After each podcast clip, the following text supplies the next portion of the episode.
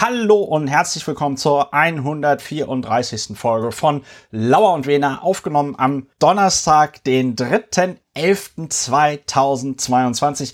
Lauer und Wena, Deutschlands bester Betonmischer-Podcast, auch der präsidialste Betonmischer-Podcast Deutschlands und Podcast zur Bewältigung der Gesamtsituation. Die Gesamtsituation gestaltet sich dahingehend, äh, wir haben noch immer eine Pandemie, wir haben noch immer Ukraine-Krieg, ähm, wir haben noch immer globale Erwärmung. Wir hatten jetzt gerade den wärmsten Oktober seit Beginn der äh, Wetteraufzeichnung. Äh, ich habe heute auch so eine schöne Pressekonferenz gesehen von so einem Klimaforscher in der Bundespressekonferenz, wo er, wo der sagte, dass Europa im Grunde genommen der Ground Zero im Moment ist für den Klimawandel, weil wir äh, die Erde insgesamt ist 1,2 Grad schon über dem Durchschnitt und äh, Europa ist schon 2 Grad über dem Durchschnitt. Das ist die Gesamtsituation aus gesundheitlichen Gründen, weil wir uns nicht gegenseitig mit Corona anstecken wollen und aus Faulheitsgründen, weil wir es geil finden, von zu Hause aus zu podcasten, sind mein Podcastpartner, der Berliner Strafverteidiger Dr. Ulrich Wehner und ich an zwei geheimen Orten in der schönen Bundeshauptstadt Berlin. Wir sind mit einem Telefon verbunden, mit einem Mobiltelefon, aber es äh, ist besonders, wir legen besonderen Wert darauf, zu betonen, dass auch ein Mobiltelefon über die längste Strecke leitungsgebunden ist. Guten Abend, lieber Ulrich. Guten Abend, lieber Christopher. Wir sind natürlich auch ein Framing-Podcast, deshalb machen wir das nicht aus Faulheit, sondern aus Effizienzgewinn, dass wir, ja. dass wir voneinander räumlich getrennt im Herzen ja. verbunden podcasten. Wir sind, ja, wir sind du, auch Deutschlands effizientester Podcast. Ja, du am anderen Ende der Leitung. Hallo, guten Abend, guten Abend allen HörerInnen. Du du Historiker. Und, und, viele andere Dinge. Wir müssen das nicht immer alles aufziehen. Historiker ist, PP. Ist in Ordnung. Historiker PP und demnächst TikTok-Star. Das, äh, da freue ich mich jetzt schon drauf. Ähm, Ulrich, äh, wie machen wir das? Reden wir noch darüber, wie es uns geht? Oder sagen wir aber auch, äh, muss, muss, ne? Rückenwind. Rückenwind, ja, den, den spüre ich im Moment auch. Den Rückenwind der Community. Äh, traditionell, wir wollen ja einen sehr kompakten Podcast machen, einen sehr niederschwelligen Podcast. Traditionell. Worum geht's in Lauer und Wiener, lieber Ulrich? Es geht um die Verfertigung des Gedankens beim Sprechen und die Emotionsregulation durch ja, Analy Faktenanalyse und anschließendes Aufregen, faktenbasiertes Aufregen. Heute mal kurz. Heute mal kurz, genau. Äh, wenn man Lauer und Wiener hört, äh, ist das halt einfach der Gesundheit zuträglich und was ich dann immer traditionell noch sage, äh, manche Sachen bewerten sich von selbst. Äh, wir haben heute wieder eine schöne Geschichte, also im Sinne von nicht schön, über den Hot Contender auf den Titel, ähm, auf den Titel Artist in Residence, ähm, Christian Lindner. Christian, in der Elternzeit möchte ich ein Buch schreiben, Mehrere Bücher. Bücher schreiben, vielleicht promovieren, Imkern, äh, Jagen, Fischen. In den Lindner. Weltraum fliegen. Ich glaube, in den Weltraum fliegen, hat er auch gesagt. In den Weltraum fliegen mit meinem Freund, mit meinem Eine Freund Rakete Jeff entwickeln. Bezos. Er fliegt, also wenn Christian Lindner mit einer Rakete in den Weltraum fliegen würde, dann mit denen von Jeff Bezos. Die sehen nämlich deutlich mehr aus wie ein Penis als die von Elon Musk. So, ähm, das machen wir also bei äh, äh, Lauer und Wehner. Manchmal bewerten sich die Sachen von selbst, zum Beispiel, wenn es um Christian Lindner oder ähm, Friedrich Merz geht, den Vorsitzenden der CDU, eine Partei, die auch manche gar nicht, schon gar nicht mehr kennen. Äh, worüber wir nicht reden, ist die Kategorie, in der wir uns jetzt befinden. Es ist so, es gibt Dinge, äh, wenn man die hört, die regen einen furchtbar auf. Das machen sich manche Leute zunutze, in denen, indem sie Nachrichten so formulieren, so gestalten, dass sich möglichst viele Leute darüber aufregen. Und äh, wir wollen dort dem ganzen Treiben einen Riegel vorschieben, indem wir strategisch über solche Sachen schweigen, indem wir sie einmal erwähnen, um dann nie wieder über sie äh, zu reden. Und es gibt auch Sachen, die wirklich, da ist es dann andersrum. Die sind komplett irrelevant, aber trotzdem reden dann alle drüber, wie neulich diese drei Atomkraftwerke, über die Deutschland wochenlang geredet hat. Und die sind auch nicht der Rede wert. Und über die reden wir auch einmal, damit dann hoffentlich nie wieder darüber geredet wird. Wir fangen an mit jemandem, über den wir schon letzte Woche nicht geredet haben, dem äh, Bundespräsidenten äh, Frank-Walter Steinmeier, Ulrich. Und du wolltest über ihn nicht reden. Ja, du hast schon diesen Subtypus der, des nicht drüber Redens genannt. Es ist äh, der Typus, äh, wo ein Thema eine unangemessene, eine unverhältnismäßige Breite erlangt. Und äh, hier äh, die unverhältnismäßige Breite dadurch äh, ganz besonders deutlich und eindrucksvoll symbolisiert, manifestiert, dass der Bundespräsident dann auch noch einen draufsetzt. Die Spannung steigt, worüber rede ich? Ähm, Frank-Walter Steinmeier haben wir das in der letzten Woche deshalb nicht drüber geredet, weil keiner, weil er auch nichts sagt. Und dann hat er diese, diese lauwarme Rede, zu der kurioserweise aus der Bundesregierung niemand äh, erschienen bei Aufruf der Sache niemand. Und ähm, äh, dann hat er jetzt äh, sich zum Thema äh, Thema äh, letzte Generation, Proteste äh, der, nach, nach Art der letzten Generation geäußert. Das ist ein Thema, das ist bei uns Stand ist äh, auf dem Stand ist zwischen äh, nicht drüber reden und äh, einem eigenen Punkt. Wir haben uns dafür entschieden, ihm gleich einen eigenen Punkt zu geben, äh, der insofern der tragische Tod einer Berliner Radfahrerin, der in Verbindung gebracht wird mit den Aktivitäten der letzten Generation. Und dazu äußert sich der Bundespräsident. Und deshalb darf man nicht über ihn reden, weil er hier ein Thema noch zusätzlich aufbauscht, unverhältnismäßig groß macht und obendrein noch der Bundespräsident ist, der sich ansonsten zu wirklich wichtigen Themen nicht geäußert hat. Ja. Und äh, jetzt äh, kommt er um die Ecke gebogen und hat offenbar äh, holt er es nach, dass er, dass er so viel geschwiegen hat und äußert sich äh, unmittelbar dazu, wie Protestformen sehr junger, äh, im Verhältnis zu Frank-Walter Steinmeier unglaublich junger Menschen denn abzulaufen haben. Und zwar nicht als Privatmann, Vater oder äh, keine Ahnung was, sondern als Bundespräsident. Und ja. das geht nicht, da darf man nicht, äh, darüber darf man nun wirklich nicht reden. Das jetzt so sagt sogar der Bundespräsident. Nee, nee. Ja. Ähm, er, er ist wirklich insignifikant. Vielleicht ja, es, sollte man es, an, ja. an ein Impeachment denken. nee, es ist auf jeden Fall, es ist halt, es ist so, wie du es beschreibst, es ist halt auch echt so einfach so ein bisschen traurig, ne? Also man würde sich sehr entschiedene Äußerungen des Bundespräsidenten zu einigen Themen äußern, äh, wünschen, aber halt eben nicht zu äh, äh, sowas. Ich habe noch Und, ein schönes Zitat aus der Rede, die ja. er dann ja gehalten hat. Politik kann keine Wunder vollbringen. Niemand, auch kein Bundespräsident, kann in dieser zutiefst unsicheren Zeit alle Sorgen nehmen. Ja, niemand, auch kein Bundespräsident, kann in dieser zutiefst unsicheren Zeit alle Sorgen nehmen. Dabei dachten wir, also insbesondere du und ich ja. dachten ja, der Bundespräsident könnte in dieser zutiefst unsicheren Zeit alle das Sorgen nehmen. Das dachten wir die ganze Zeit. Das dachten wir die ganze Zeit. Ja. Was ist das denn eigentlich für ein vollkommen misslungener Satz, wenn er, ja. wenn er die Leute mit diesem, wahrscheinlich auch mit dieser ernsten, super ultra langweiligen Stimme, der, der, der, der diesem Bierernst darauf hinweist, ich muss sie leider enttäuschen, aber ich kann gar nicht zaubern und alle sagen, oh, ja.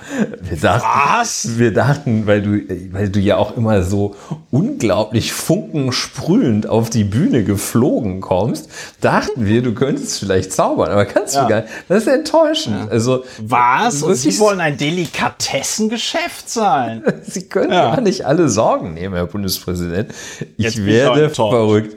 Ja. Da gehen also, wir jetzt, da gehen wir bis nach Kaiserslautern. Ist ja und nicht zuletzt angesichts des Umstandes, dass der Bundespräsident wieder erwarten nicht alle Sorgen nehmen kann, reden wir nicht drüber. Wir reden einfach nicht drüber. Das ist, äh, aus. Genau. Und den Betonmischer hast du schon erwähnt. Äh, der Betonmischer ist ein bisschen wie Schrödingers Katze. Einerseits muss man ihn, über ihn reden, andererseits muss man auch nicht über ihn reden.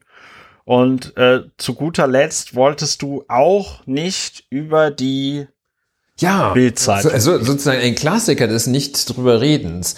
Äh, und das äh, in der Tat, um aus dem Grunde der, der Reichweitenkontrolle, Reichweiteneindämmung. Ähm, Bildzeitung kann man sich im Grunde genommen immer darüber aufregen und ist sehr, sehr wohlfeil, ähm, sich darüber aufzuregen. Ähm, aber aus äh, aktuellem Anlass, der einfach nur darin besteht, dass ich öfter Bildzeitung gelesen habe in letzter Zeit, ähm, ja. Und natürlich nur habe ich sie nicht gekauft, sondern nur äh, da, wo es sie gratis gibt, äh, dann immer kurz und äh, Mit der heim Kneifzange an. heimlich äh, also darauf geachtet, äh, dass, dass, so, dass sich keiner dabei sieht. Und da gibt es eine Rubrik auf der Titelseite, sehr prominent, ja. ähm, die man aus anderen Zeitungen kennt. Da ist sie typischerweise auf den Seiten 17, 18 oder 19 Leser, Leserbriefe. Ja. Und ähm, da war, äh, also, da bin ich, ja, ich war so äh, verstört. Ähm, und da war also dann, äh, ja, Herr Schubeck hat, also dieser Koch, der da wegen Steuerhinterziehung verurteilt worden ist, äh, erstinstanzlich, ja. Herr Schubeck hat den Staat betrogen, aber keinem Menschen geschadet. Ja. Mörder, Vergewaltiger, Kinderschänder laufen frei in unserem Land herum. Hannelore Schäfer, Schäffer, Bielefeld, Klammer auf, NRW, Klammer zu. Es zeigt sich immer wieder, dass Steuerbetrug härter bestraft wird als Kindesmissbrauch. Deutschland halt. Nicht mehr zu verstehen. Silke Netschke, Dessau-Rosslau, Klammer auf Sachsen-Anhalt, Klammer zu. Und ähm, nach Schröder ist Scholz der nächste SPD-Kanzler, der uns nach Gutsherrenart an einen Despoten verhökert. So, das sind die Leserbriefe. Und ja. ähm, Wahnsinn. Habe ich mal geguckt. Also wirklich Wahnsinn. Äh, es, das hat mich fassungslos gemacht. Ja. Ähm, und äh, jetzt in einer anderen, habe ich mal eine andere Ausgabe konsultiert. Wir werden unseren Enkeln vielleicht ein etwas besseres Klima hinterlassen, aber kein Leben in Wohlstand und sozialen Frieden. Bernd Bettelsbeck, Dülmen, NRW.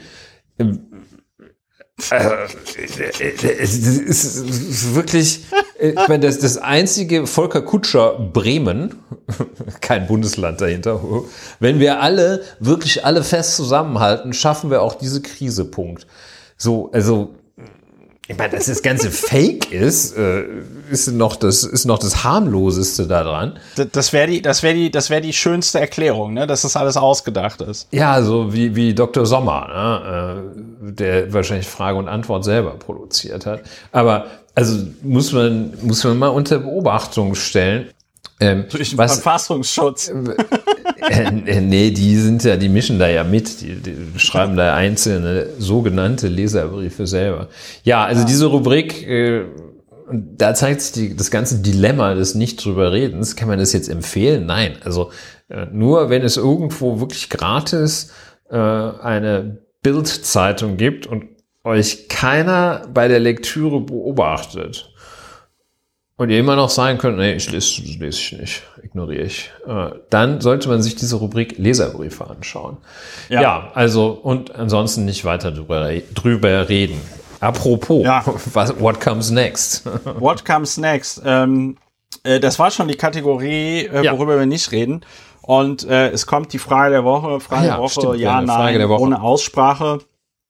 Äh, wird der Strom abgeschaltet? Und die äh, Antwort lautet Nein. Ah, ich, hab, ja, ich, hab, ich war blockiert. Äh. Du warst blockiert gerade. Ja. Wie würdest du denn antworten, Ulrich? Nein, aber ich. Ja. Ja.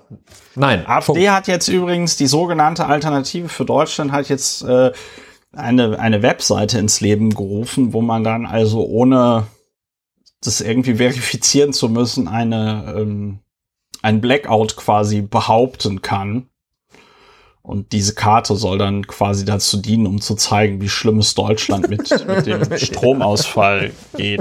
Äh, da, dazu muss ich aber sagen, dass es da ja tatsächlich Alternativen äh, gibt.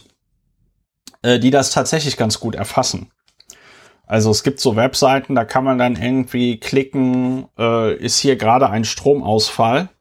Und dann gibt's quasi so, so Heatmaps. Äh, und es ist ein bisschen, das ist ein bisschen besseres Prinzip, als äh, wenn die AfD da so eine komische Webseite macht. Also ich meine, dass die AfD zu irgendetwas Komplexeren als ähm, ja, was fällt mir nichts ein, wozu die was sagen könnte, aber nee, dass, die, ich damit, dass ja. zu so etwas Komplexen etwas sagen könnte, ähm, ist ja nun auch ja. unwahrscheinlich. Das ja. erinnert mich ein bisschen an dieses Lehrer-Denunziationsportal, das sie irgendwann mal ins Leben Stimmt, zu, das haben die ja auch, das haben rufen die auch versucht gemacht. hatten, wo man, glaube ich, melden sollte, wenn, wenn, wenn der Lehrer oder die Lehrerin äh, böse über die AfD redet oder sowas. Und jetzt ja. ist wahrscheinlich hatten die diese super Infrastruktur noch, dieses äh, in D-Base programmierte Datenbanksystem und ja. äh, haben dann äh, gesagt, ja, wofür können wir das denn eigentlich nutzen? Oh ja, ja. Strom, wenn mal kein Strom ist. Äh, ja, super, super, Timo, Tino. Also das ist äh, der Tino Schruppalla, der äh, wenn Schruppi, wenn, wahrscheinlich wenn, ist der Spitzname wenn, Schruppi. Schruppi, wenn wenn wenn der ähm, wenn der Strom ausfällt, dann kann man ähm, äh, bei der AfD anrufen und dann liest einem Tino Schruppalla ein deutsches Gedicht vor. Ähm, die äh, diese Webseite, ich habe sie jetzt gefunden, die heißt störungsauskunft.de, also die die seriöse Webseite, ja. Äh, und die ist ganz lustig. Da kann man jetzt zum Beispiel sehen, dass es gerade in Neuried bei München äh, anscheinend einen Stromausfall zum Beispiel gibt, ja. Ähm, hm. Das ist die seriöse Seite und das finde ich halt, das finde ich ganz lustig, weil das ist wieder so, das ist wieder so typisch AfD. Ähm, es gibt das quasi schon in seriös und und sie machen es halt noch mal in in schlecht, in unseriös. In unseriös, ja. Ja, so. Hm. Ähm, gut, reden wir nicht drüber. Was kommt als nächstes? Frage der Woche haben wir abgefrühstückt. Dann sind wir schon bei unserem äh, Themenblog und wir fangen mit dem Hot Contender auf den Artist in Residence bei Lauer und Wiener an. Äh, Christian Wolfgang Lindner, seines Zeichens äh, Bundesfinanzminister. Und äh, da gab es heute eine schön in Anführungszeichen äh, eine Geschichte in der Zeit, die auch äh, aus irgendeinem Grund, den ich nicht nachvollziehen kann, auf einer Plattform erschienen ist, die revolte.online heißt. Ähm, und es ist so, einige von euch können sich noch daran erinnern, äh, die Bundesrepublik Deutschland ist ja die Rechtsnachfolge des Dritten Reiches und als, als solche muss sich die Bundesrepublik Deutschland, das klingt jetzt so abfällig, als, äh, als solches hat die Bundesrepublik Deutschland die historische Aufgabe, ähm, den ganzen Scheiß, den die Nazis gemacht haben, in irgendeiner Form wieder gut zu machen und auszubügeln. Äh, das ist tatsächlich eine Lebensaufgabe. Und ähm, es geht um die Entschädigung der Opfer der Shoah, also des Holocaust. Und es gibt noch ungefähr äh, 250.000 Überlebende. Und das muss wohl bisher immer so gewesen sein, die, ähm, da trifft sich dann quasi der Bundesfinanzminister oder Mitarbeiter des Bundesfinanzministers treffen sich einmal im Jahr mit dieser Vereinigung. Und dann klärt man, wie viel Geld Deutschland dieses Mal bezahlt. Ne? Das ist immer so in der Größenordnung eine, anderthalb Milliarden Euro. So. Ähm, und dieses Jahr hat Christian Lindner das halt einfach in die Länge gezogen. Der hat erst gar nicht verhandelt und dann, als Verhandlungen liefen, hat er in Zweifel gezogen, ob es, äh, ob es überhaupt noch so viele Shore-Überlebende gibt. Allen Ernstes, ja. Dann äh, hat er, äh, dann hat er auf die Schuldenbremse verwiesen, ja, also dass Deutschland ja nach Verfassung ja hier auf die Schuldenbremse achten müsse und äh, dass das ja dann schwierig sei, so viel Geld auszugeben. Und da, das ist, da muss man echt aufpassen, nicht direkt in die Bewertung zu kommen, weil hm, ich glaube, es ist objektiv, wenn man sagt, dass es, ein sehr, dass es sehr zynisch ist. Mm, ja. Wenn man sich anschaut, äh, wofür Deutschland sonst so Geld ausgibt. Ja, äh, ich sage nur Tankrabatt. Ja, ja und äh, Christian Lindner hat also die Verhandlungen verschleppt. Dann hat er äh, irgendwann die äh, Gespräche so platzen lassen. Und dann war das so, dass die USA interveniert haben und bei Christian Lindner angeklopft haben und darauf hingewiesen haben, dass ein Großteil der Überlebenden der Shoah äh, in der Ukraine lebt, ja.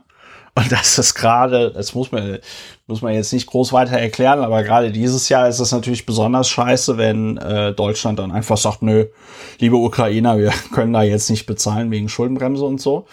Und also andere Mitglieder der Bundesregierung und auch BeamtInnen aus der Bundesregierung müssen sich dann wohl an Christian Lindner gewandt haben und äh, irgendwie gesagt haben, wir können doch jetzt hier nicht bei den Shoah-Überlebenden sparen und so. Und Christian Lindner war der Meinung, dass jeder Haushaltsposten müsse irgendwie überprüft werden, um die Schuldenbremse einzuerhalten.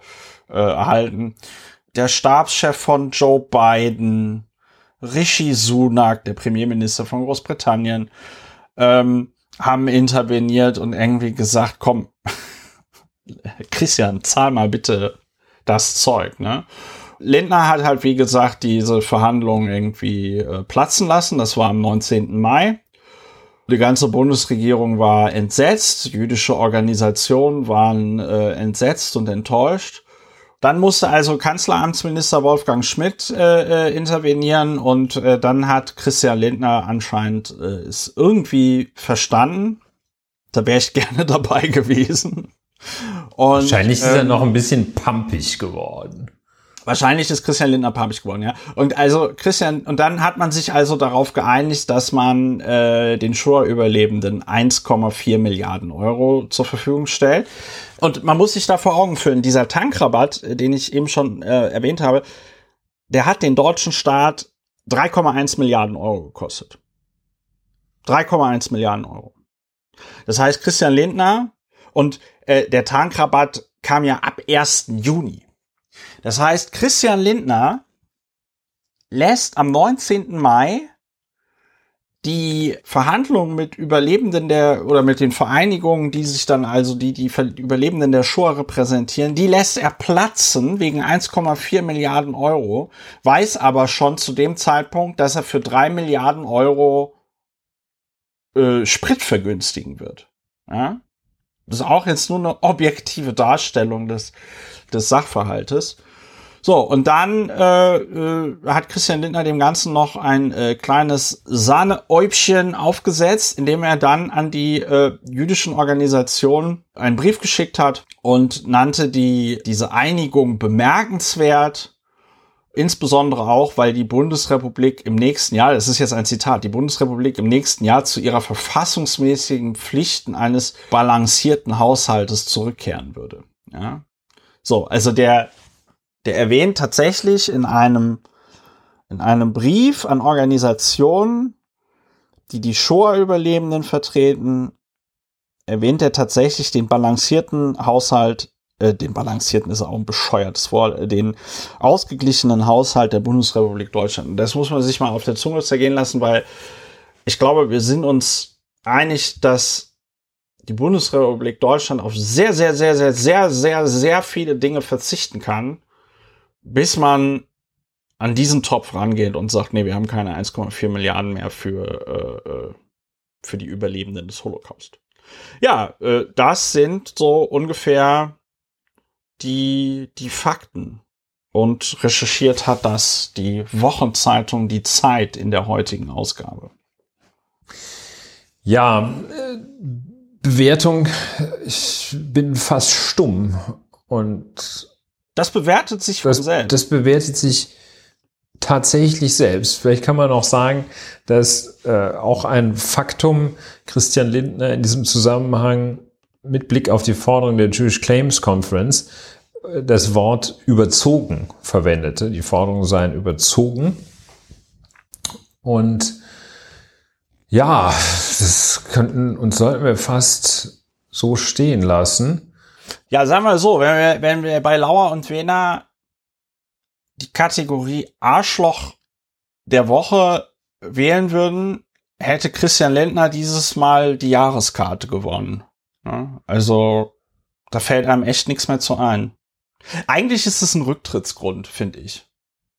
Weil er damit ein weiteres Mal unter Beweis gestellt hat, dass ihm die charakterliche Reife äh, fehlt, um dieses Amt mit der notwendigen Ernsthaftigkeit und äh, ja, Sensibilität, Augenmaß, Empathie, ja, mit der historischen, mit notwendigen äh, historischen Grundkenntnissen ja. und äh, zu führen, ja. Und also das ist, das ist, das ist einfach eine komplette Blamage. Das ist, ähm, da kann, da kann man echt froh sein, dass die, weiß ich nicht, dass, dass Israel auch zum Beispiel die äh, Füße so lange äh, stillgehalten hat, ne? Und da nicht, sag ich mal, auch internationalen Fass aufgemacht hat. Aber ja. wenn einem, wenn, wenn einem der, wenn, wenn einem der amerikanische Außenminister äh, und der Stabschef von Joe Biden und der britische und Premierminister. Chuck, Chuck Schumer hat auch noch Mehrheitsführer der Demokraten im Senat. Ja. Chuck Schumer hat wenn, auch noch angerufen wenn die, gesagt, wenn die alle, listen, wenn die alle, you, wenn die alle sagen, English. Wenn die, wenn die alle sagen, hör mal, hör mal, Chrissy, Jetzt mach Lack, mach Lack, ja. Ja, da sollte man sich eigentlich, ich meine, der hat verkackt, ne? Der hat jetzt bei denen allen komplett verkackt. Die denken sich, also, und ich finde auch vollkommen zu Recht. Ich finde, darauf das müssen wir uns merken und das müssen wir jedes Mal, wenn es um Christian Lindner, irgendwann wird es so Porträts von Christian Lindner geben, nicht wie von Mark Schieritz, sondern zum Ende seiner politischen Karriere hin, äh, was denn er für eine tolle Lichtgestalt war und so. Und da muss man dann immer an das Jahr 2022 erinnern, als Christian Lindner der Jewish Claims Konferenz gesagt hat, Leute, eure Forderungen, die sind doch überzogen. Dagegen ist es wirklich ein ein, eine lässliche Sünde, wenn man einem Obdachlosen, der äh, seinen ja. Laptop findet, ja. das eigene Buch schenkt, in dem es um Themen ja. geht, die für Obdachlose nicht relevant ja. bzw. beleidigend sind. Das und ist das, dagegen a piece of cake. Und, da, da muss man, äh, genau, und das muss man, das muss man sagen. Und das, das war schon Christian, schlimm. das kann man Christian Lindner an dieser Stelle auch richtig übel nehmen dass er Friedrich Merz auf einmal wie einen okayen Typen aussehen lässt. Ja. Nein, so weit würde ich nicht gehen. Also ähm, im Vergleich, also im, im Vergleich. Wenn man jetzt diese beiden, wenn man diese beiden Geschichten das fällt mir doch zu schwer. Also dieser Satz ja? lastet zu schwer auf mir. Ja, aber wie gesagt, das das muss man ja Christian Lindner dann noch übler nehmen, dass dass dass er man sieht, wie schlimm es ist. In der zumindest Tat. nicht mehr, nicht für mehr Moment. ganz so schlimm aussehen. für, einen, für einen kurzen Moment.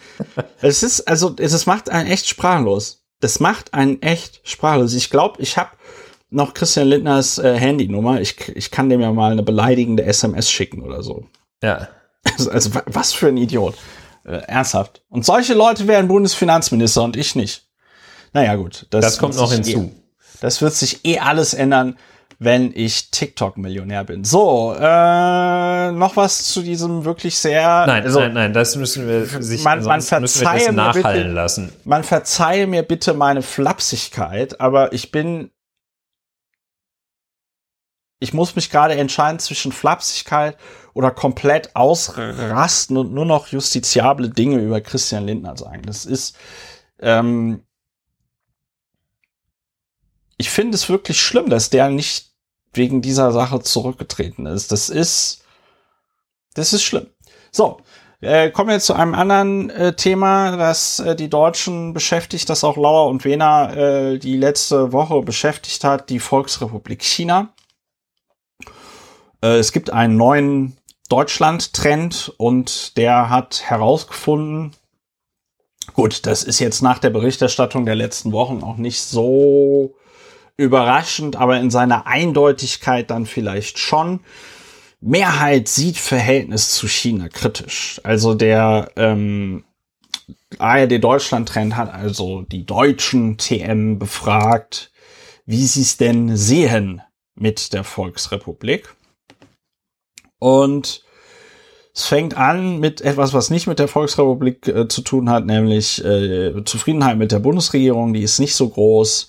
38 Prozent sagen weniger zufrieden, 31 Prozent sagen gar nicht zufrieden und nur 26 Prozent sind zufrieden und zwei Prozent sind sehr zufrieden. Das sind die Mitglieder der SPD. ähm, und es ist, ich habe das, ich habe diesen Witz gemacht. Ich habe diesen Witz gemacht, ohne auf die nächste Grafik zu gucken. Und da ist es tatsächlich nach Parteizugehörigkeit aufgeschlüsselt. Und es ist tatsächlich so, dass die SPD-Mitglieder oder Anhänger Sehr 63 Prozent, 63 Prozent die größte Gruppe der Zufriedenen ist, dicht gefolgt von, nee, aber dicht gefolgt ist übertrieben, gefolgt von den grünen Anhängern ähm, Man muss äh, mit, vier, mit 54 Prozent ja. Ich meine, man, muss allerdings, man muss allerdings auch sagen, weniger bis gar nicht zufrieden, AfD-Anhänger, 98 Prozent. Ja, da muss man, da muss man echt sagen, da muss man echt sagen, alles richtig gemacht. Ja, also wenn 98 Prozent der AfD-Wähler mit der Politik uns Das ist eigentlich ein sehr hohes Lob. Man, macht mal ein sehr hohes Lob. Und ähm, wirklich interessant an der Stelle ist FDP-Anhänger. Da sind nämlich nur 32 Prozent zufrieden und 68 Prozent sind weniger bis gar nicht zufrieden. Und ähm, das ist echt interessant, weil wir haben hier Worst of Both Worlds. Ja, einerseits und darüber haben wir in diesem Podcast schon viel geredet äh, ist die ist die FDP in dieser Bundesregierung wirklich das äh, fünfte Rad äh, am Wagen. Äh, so das fünfte Rad am Wagen mit Platten, ne? Also mit, mit ja mit mit Platten äh, und aus irgendeinem Grund ist das Rad aber auch noch radioaktiv verseucht und man stirbt, wenn man sich ihm nähert. Also das ist die FDP in der Bundesregierung und also sie macht eine komplette Scheißpolitik, verhindert gute Sachen und gleichzeitig finden die FDP-Anhänger das, was die FDP macht in der Bundesregierung, auch noch bescheuert, beziehungsweise ja. sind mit der Bundesregierung unzufrieden. Daraus ähm, kann es für die FDP nur eine Konsequenz geben. Wir machen noch bescheuertere Sachen und das ist auflösen, auflösen. Schlimm. so, äh, Unionsanhänger und äh, linke Anhänger haben eine Sache gemeinsam. 79 Prozent der Unionsanhänger sind nicht zufrieden und ähm, 78 Prozent der linke Anhänger sind nicht zufrieden. Hat sich die Hufeisentheorie mal wieder schön bestätigt. Nein, kleiner Spaß, die Hufeisentheorie, die sogenannte, ist natürlich total Was Schwachsinn. Auch irgendwie ganz auch weiter interessant ist, ich weiß nicht, wie das erhoben wird, aber ja, ähm, wer gar keiner Partei anhängt ähm, oder sich als Anhänger gar keiner Partei bezeichnet. Ähm, ja, oder da sonstige Partei, ne? Ja, äh, ist genauso ja unzufrieden. ist genauso unzufrieden wie Unionsanhänger. Also hier heißt die Rubrik keine Partei.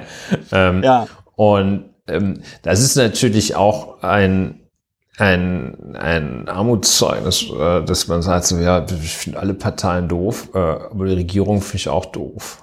Also, ja, ist, in einer gewissen Weise ist es konsequent. Andererseits, und da hast du vollkommen recht, haben die Leute nicht so richtig verstanden, worum es in der Demokratie geht. Äh, aber ich habe mir so gedacht, diese, weißt du, diese 15 Prozent, die sagen, äh, ich, ich wähle keine Partei der oben genannten oder anscheinend gar nicht Wähler, die aber trotzdem zufrieden sind mit der äh, Bundesregierung. Ähm, das scheint dann ja sehr ausgeglichene Menschen. Sehr ausgeglichene Menschen, ja. Ja, man, man muss auch gönnen können. Gleichzeitig kann man denen natürlich auch zum Vorwurf machen, ja geil, wenn ihr mit der Politik zufrieden seid, dann hättet ihr ja auch SPD oder Grüne wählen können. FDP natürlich nicht, die ist nicht für Politik in der Bundesregierung verantwortlich.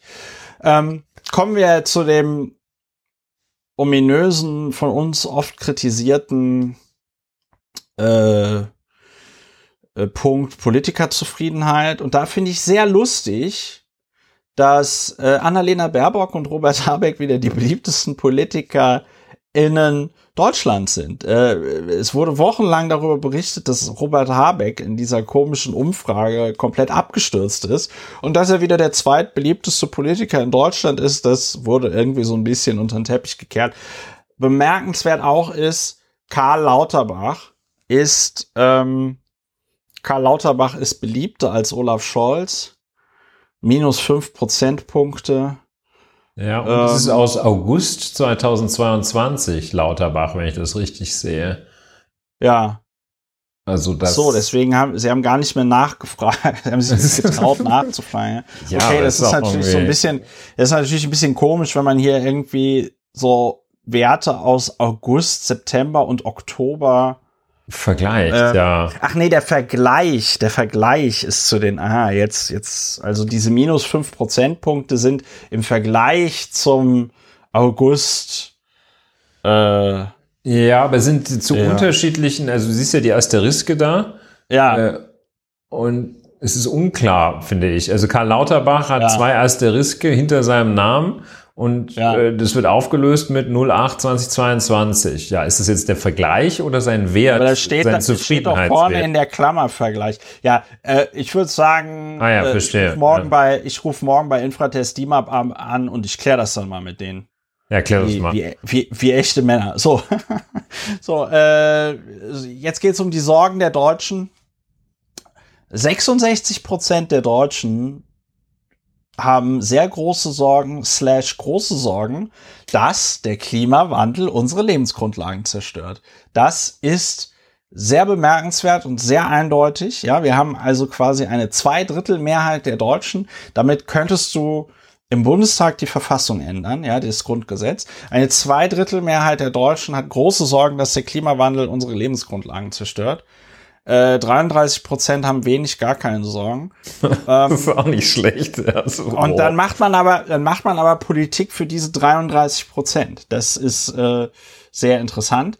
Wahrscheinlich sind es exakt die 33 Prozent, die jetzt in der nächsten Rubrik kommen bei der Frage äh, Sorgen, dass die Preise so stark steigen, dass sie nicht, dass ja. sie nicht mehr bezahlen können. Genau. Ich gar da keine Sorgen. Auch, auch 33 Prozent. Ja, 66, da haben wir auch den 66-33-Split, den berühmten. Sorgen, dass Russland weitere Länder in Europa angreift. 61 Prozent, äh, äh, sehr große, große Sorgen versus wenig, gar keine Sorgen. 37 Prozent. Von den 37 Prozent würde ich gerne ein Venn-Diagramm sehen mit den WählerInnen der Linkspartei und der AfD.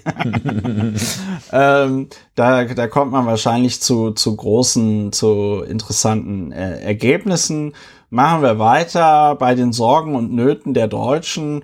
Äh, Sorgen, dass zu viele Menschen nach Deutschland einwandern. Sehr große, große Sorgen. 53 Prozent, wenig, gar keine Sorgen. 44 Prozent.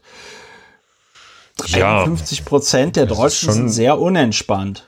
Also ich, ich habe zum Beispiel große Sorgen, dass zu wenig Menschen nach Deutschland einwandern. Und das ist jetzt ja. nicht der Versuch, originell zu sein oder jetzt ja, diesem Zusammenhang einfach mal das Gegenteil zu sagen, sondern die große Sorge, äh, die hier besteht, bestehen muss, die man hier haben muss, ist, dass zu wenig Menschen nach Deutschland einwandern. Ja. Äh, wie man, das ist jetzt hier in der Tat der Fall, dass das Gegenteil zumindest richtig ist, dass äh, das Gegenteil der großen Sorge, dass zu viele Menschen einwandern, wäre richtig gewesen.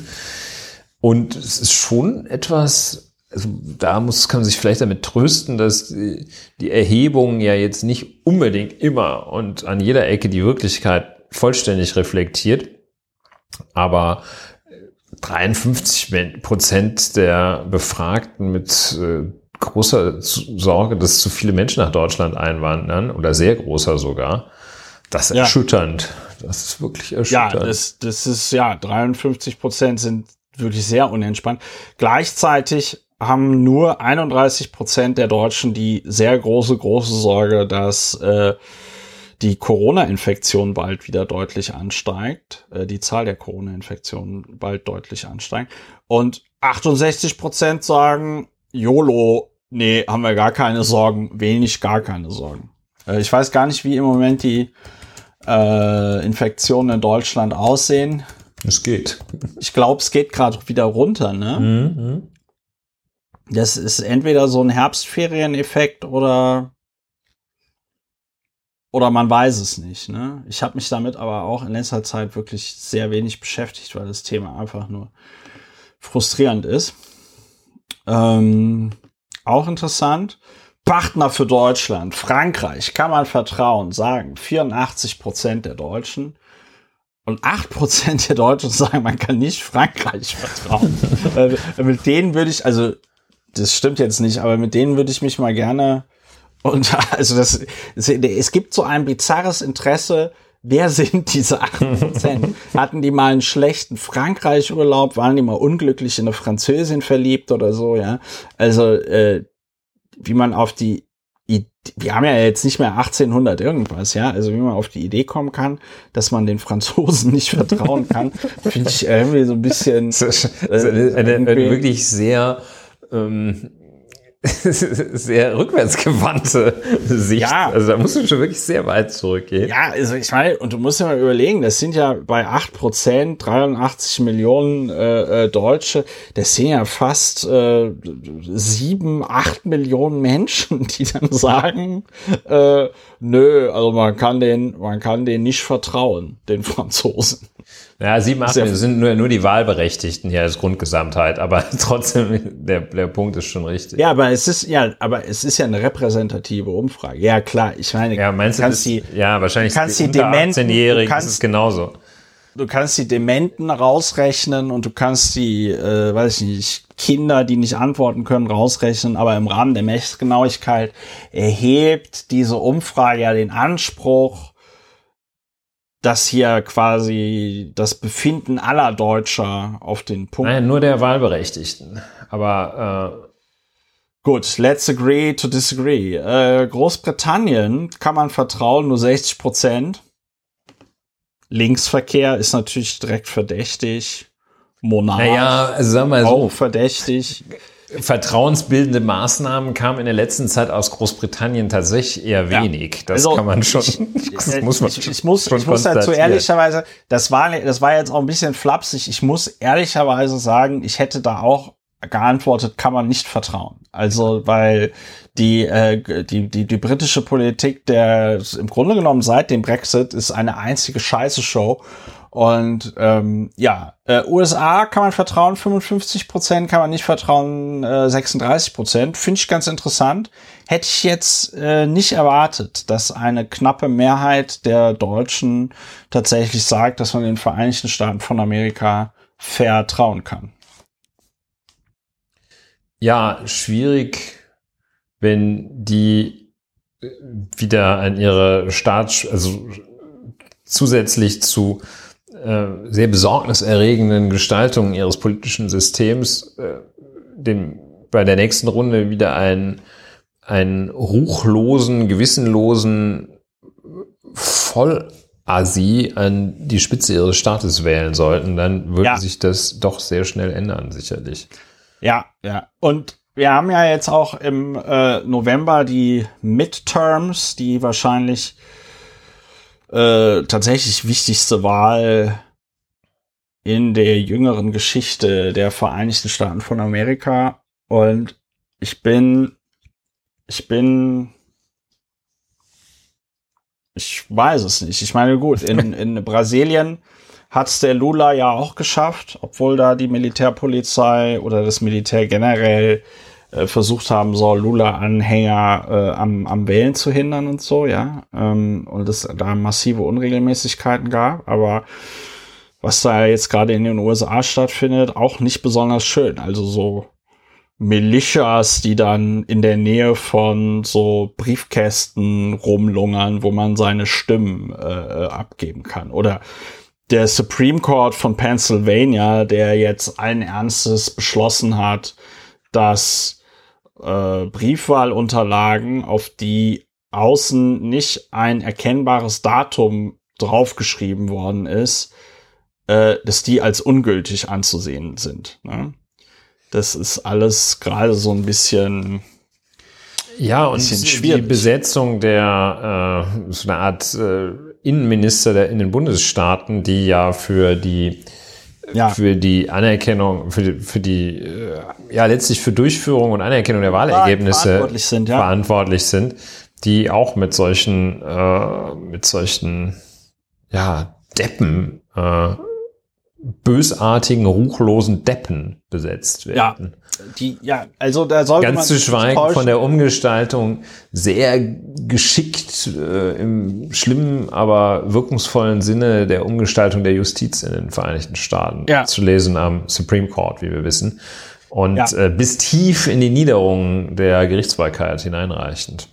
Ja, siehe die Richterin, die, äh, die Donald Trump erlaubt hat, äh, diesen Special, wie hieß der? Ähm, ja, Special Master, genau. Der heißt tatsächlich. Special Master. Der heißt ja. ja, der heißt tatsächlich Special Master. Ähm, ja, äh, wir können aber hier nicht über die USA reden, auch wenn es äh, eigentlich mal notwendig äh, wäre. Wir reden noch über den Deutschland-Trend und die Ukraine. Kann man vertrauen? 47 Prozent, kann man nicht vertrauen? 40 Prozent fand ich jetzt überraschend. Hätte ich mehr für kann man vertrauen erwartet, aber was die Leute da bewegt, äh, kann ich nicht sagen. Russland. Kann man vertrauen, 10%, kann man nicht vertrauen, 85%, muss man nicht erklären. China kann man vertrauen, 9%, kann man nicht vertrauen, 84%. Das hat mich tatsächlich überrascht. Also ich hätte, wenn man mich jetzt gefragt hätte, was ich da schätze, hätte ich gesagt, dass noch 20 bis 30 Prozent der Deutschen äh, China vertrauen und halt weniger sagen, kann man nicht vertrauen. Aber das Ergebnis hier ist ja schon ziemlich eindeutig, ne? Ja, das äh, sieht schlecht aus für China. sieht schlecht aus für Xi Jinping. So, deutsche Ukraine-Politik. Unterstützung der Ukraine mit Waffen nicht weit genug. 21 Prozent, 41 Prozent sagen angemessen und 30 Prozent sagen, es geht zu weit. Das heißt, äh, eigentlich könnte man der Ukraine auch mehr schicken, aber man tut es nicht. Äh, Sanktionen gegen Russland gehen nicht weit genug. 37 Prozent angemessen, 31 Prozent gehen zu weit, 23 Prozent. Diplomatische Bemühungen zur, zur Beendigung des Krieges nicht weit genug, 55 Prozent. Mhm. Äh, angemessen 31 Prozent und zu weit 4 Prozent. Tja. Das ist komisch. Das ist so ein bisschen Wunschdenken, glaube ich. So, und dann gibt es noch eine interessante, äh, gibt es noch einen interessanten Unterschied zwischen äh, Ost und West bei der Frage, soll man die Ukraine mit Waffen unterstützen? Im Westen sagen 23 Prozent, es geht nicht weit genug. Im Osten sagen das nur 15 Prozent. Im Westen sagen 43 Prozent der äh, Befragten, dass es angemessen ist wohingegen im Osten das nur 32 Prozent sagen. 26 äh, Prozent der Befragten im Westen sagen, es geht zu weit und im Osten sagen das 44 Prozent. Das ist sehr eindeutig, dass es hier eine Ost-West-Dings äh, gibt. Und bei den Sanktionen sieht es ähnlich aus. Also 40 Prozent der Westdeutschen sagen, es geht nicht weit genug und äh, 35 Prozent der Ostdeutschen sagen, es geht zu weit. Ja, also da ist es im Grunde genommen auch, stellt sich das so dar wie bei der Frage davor. Bei der diplomatischen Bemühung sind sich äh, die Ostdeutschen und die Westdeutschen übrigens einig. Westdeutschen sagen 53 Prozent, es geht nicht weit genug. Die, bei den Ostdeutschen sagen 36, äh, 63 Prozent, es geht nicht weit genug. So. Ja. Deutschland und China, wirtschaftliche Zusammenarbeit Deutschlands mit China ausbauen, sagen 10 Prozent, Umfang beibehalten 34 Prozent, 49 Prozent sagen, man soll ihn verringern. Ja, das sind aber dann auch die 49 Prozent, die rummeckern, wenn auf einmal alles teurer wird, weil es nicht mehr von irgendwelchen äh, Studenten bei Foxconn hergestellt wird, sondern halt woanders. Ne? Minderjährigen Studenten. minderjährigen, minderjährigen Studenten. So, äh, chinesische Beteiligung am Hamburger Container Terminal. finden 20, finden 20 Prozent der Deutschen richtig und sagen. Wie heißt eigentlich nochmal diese US-amerikanische Flugzeugmarke? Boeing. Boeing ja. ist die. Chinesische Beteiligung am Hamburger Container Terminal falsch 69 Prozent. Wir sind ja auch Deutschlands bester Sex-Podcast, aber wir ersparen uns da eine weitere Kommentierung der Zahl, aber es ist ziemlich eindeutig. Deutlich. Wirtschaftsbeziehungen zu nichtdemokratischen Staaten, wirtschaftlich unabhängiger von nichtdemokratischen Ländern, stimme eher zu 87 Prozent, stimme eher nicht zu 8 Prozent. Wirtschaftliche Interessenvertretung wichtiger als Menschenrechte, stimme eher zu 22 Prozent, stimme eher nicht zu 68 Prozent. Das sind so ein bisschen Gummifragen, wobei mich diese 22 Prozent, die sagen, dass die, die Vertretung wirtschaftlicher Interessen wichtiger ist als die Menschenrechte, äh, die verwirren mich ein, die verwirren mich ein bisschen. Ja, ja, Gleichzeitig sind auch, gleichzeitig sind auch die 68 Prozent, die stimmen eher nicht zu sagen, in einer gewissen Art und Weise bigott, weil wenn tatsächlich 68 Prozent der Deutschen sagen würden, wir kaufen nichts mehr aus Ländern, wo die Menschenrechte nicht beachtet werden, dann hätten diese Produkte ja ein deutliches Absatzproblem, haben es aber nicht. Und da ist natürlich ein bisschen schlecht, wenn man äh, einerseits die Produkte aus der Volksrepublik China gerne benutzt und andererseits sagt, dass Menschenrechte wichtiger sind als die wirtschaftlichen Interessen eines Landes. Ja. So. Der Mensch ist Dann, vielfach nicht widerspruchsfrei in seinem Handeln. Ja, ja, ja. Ambi Am Ambiguitätstoleranz. Auf jeden so äh, Bedrohung der Sicherheit der Welt durch China auf jeden Fall 19 Prozent, eher ja, 44 Prozent eher nein, 26 Prozent auf gar keinen Fall, 4 Prozent durch Russland. Ja, das wundert einen jetzt auch nicht. 56 Prozent sagen auf jeden Fall, 30 Prozent eher ja, 9 Prozent eher nein und 3 Prozent auf keinen Fall. Und das also ist sehr wie man bei Russland äh, zu irgendetwas an, anderem kommen kann, auf die Frage Bedrohung der Sicherheit der Welt als auf jeden Fall, erschließt sich mir allerdings auch nicht. Was denkt man denn da? Also, oh, vielleicht ist das alles total ungefährlich oder, oder. Ja, nee, die, die, die, die haben ja auf Russia Today äh, gelesen und gehört, dass, dass in der Ukraine da eine Entnazifizierung stattfindet. Ähm, Interessant finde ich, dass die 9% eher Nein bei Russland und 3% auf keinen Fall bei Russland.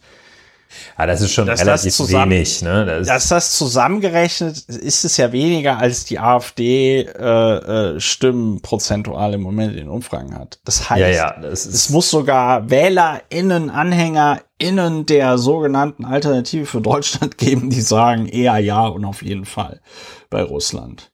So. Ähm, das ist ziemlich eindeutig. Deutsche Außenpolitik, eigenständige oder mit den EU-Partnern abgestimmte Außenpolitik, schöne Suggestivfrage. 66 Prozent sagen mit Partnern abgestimmt, hm. 26 Prozent sagen eigenständige deutsche Außenpolitik. Wobei, wenn es um Innenpolitik ginge, auch wahrscheinlich auch ein bisschen bei Außenpolitik, wäre ja Olaf Scholz eher für eigenständig. Naja, ja. gut. Nee, da hast du ja vollkommen recht. Der stimmt sich ja nicht so gerne mit seinen Partnern, mit unseren Partnern diesen, ab. Mit unseren Partnern. Die, die, die sind auf diesen ganzen Frankreich-Abfuck sind wir ja auch noch nicht eingegangen, aber die Stimmung zwischen Olaf Scholz und Emmanuel Macron muss ziemlich beschissen sein. Ja, das er wird auch in Frankreich nicht als so richtig gewinnender Confrère äh, angesehen. Ja. ja. Genau, und das, das, das ist noch die sachliche Beschreibung, dass die Stimmung beschissen ist. Ja, äh, ich traue es Olaf Scholz zu, die Zusammenarbeit in der EU zu stärken. Stimmt 37 Prozent stimmen eher nicht zu. Äh, stimme, 37 Prozent stimme eher zu und 56 Prozent stimmen eher nicht zu. Das ist natürlich ein sehr bitteres Zeugnis, was ihm hier ausgestellt wird. Ja, das ist in der Tat äh, deshalb so bitter, weil die Zusammenarbeit in der EU ja äh, nun eine ungemein eminent wichtige Aufgabe ist. Und ja. es ist so, ja, eine absolute Kernaufgabe, bei der man dem Herrn Bundeskanzler nicht zutraut, zu performen. Schlecht, das berühmte Armutszeugnis. Ja, ja, ja. So, äh, die, da muss man aber, da muss man aber auch sagen, Schwankungsbreite zwei Prozentpunkte bei einem Anteilswert von zehn Prozent und drei Prozentpunkte bei einem Anteilswert von 50 Prozent. Das heißt, gerade die geringen Zahlen, da ist dann immer so die Frage, wie repräsentativ das jetzt tatsächlich ähm, ist. Die Grundgesamtheit waren die Wahlberechtigten in Deutschland. Erhoben wurde das mit zufallsbasierter Telefon- und Online-Befragung, 60% Festnetz, 40% Mobilfunk. Äh, Gewichtung nach soziodemografischen Merkmalen, Merkmalen und Rückerinnerung Wahlverhalten. Erhebungszeitraum 31. Oktober bis 2. November. Heute haben wir den 3. November. Es ist also sehr Fresh. aktuell.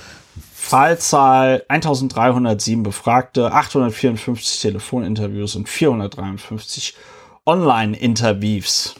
Ja, das ist der äh, ARD Deutschland-Trend, der, wie ich finde, das finde aber nicht nur bei dieser Umfrage, sondern auch bei Umfragen davor. Ich finde die, ich finde die ja immer überraschend eindeutig.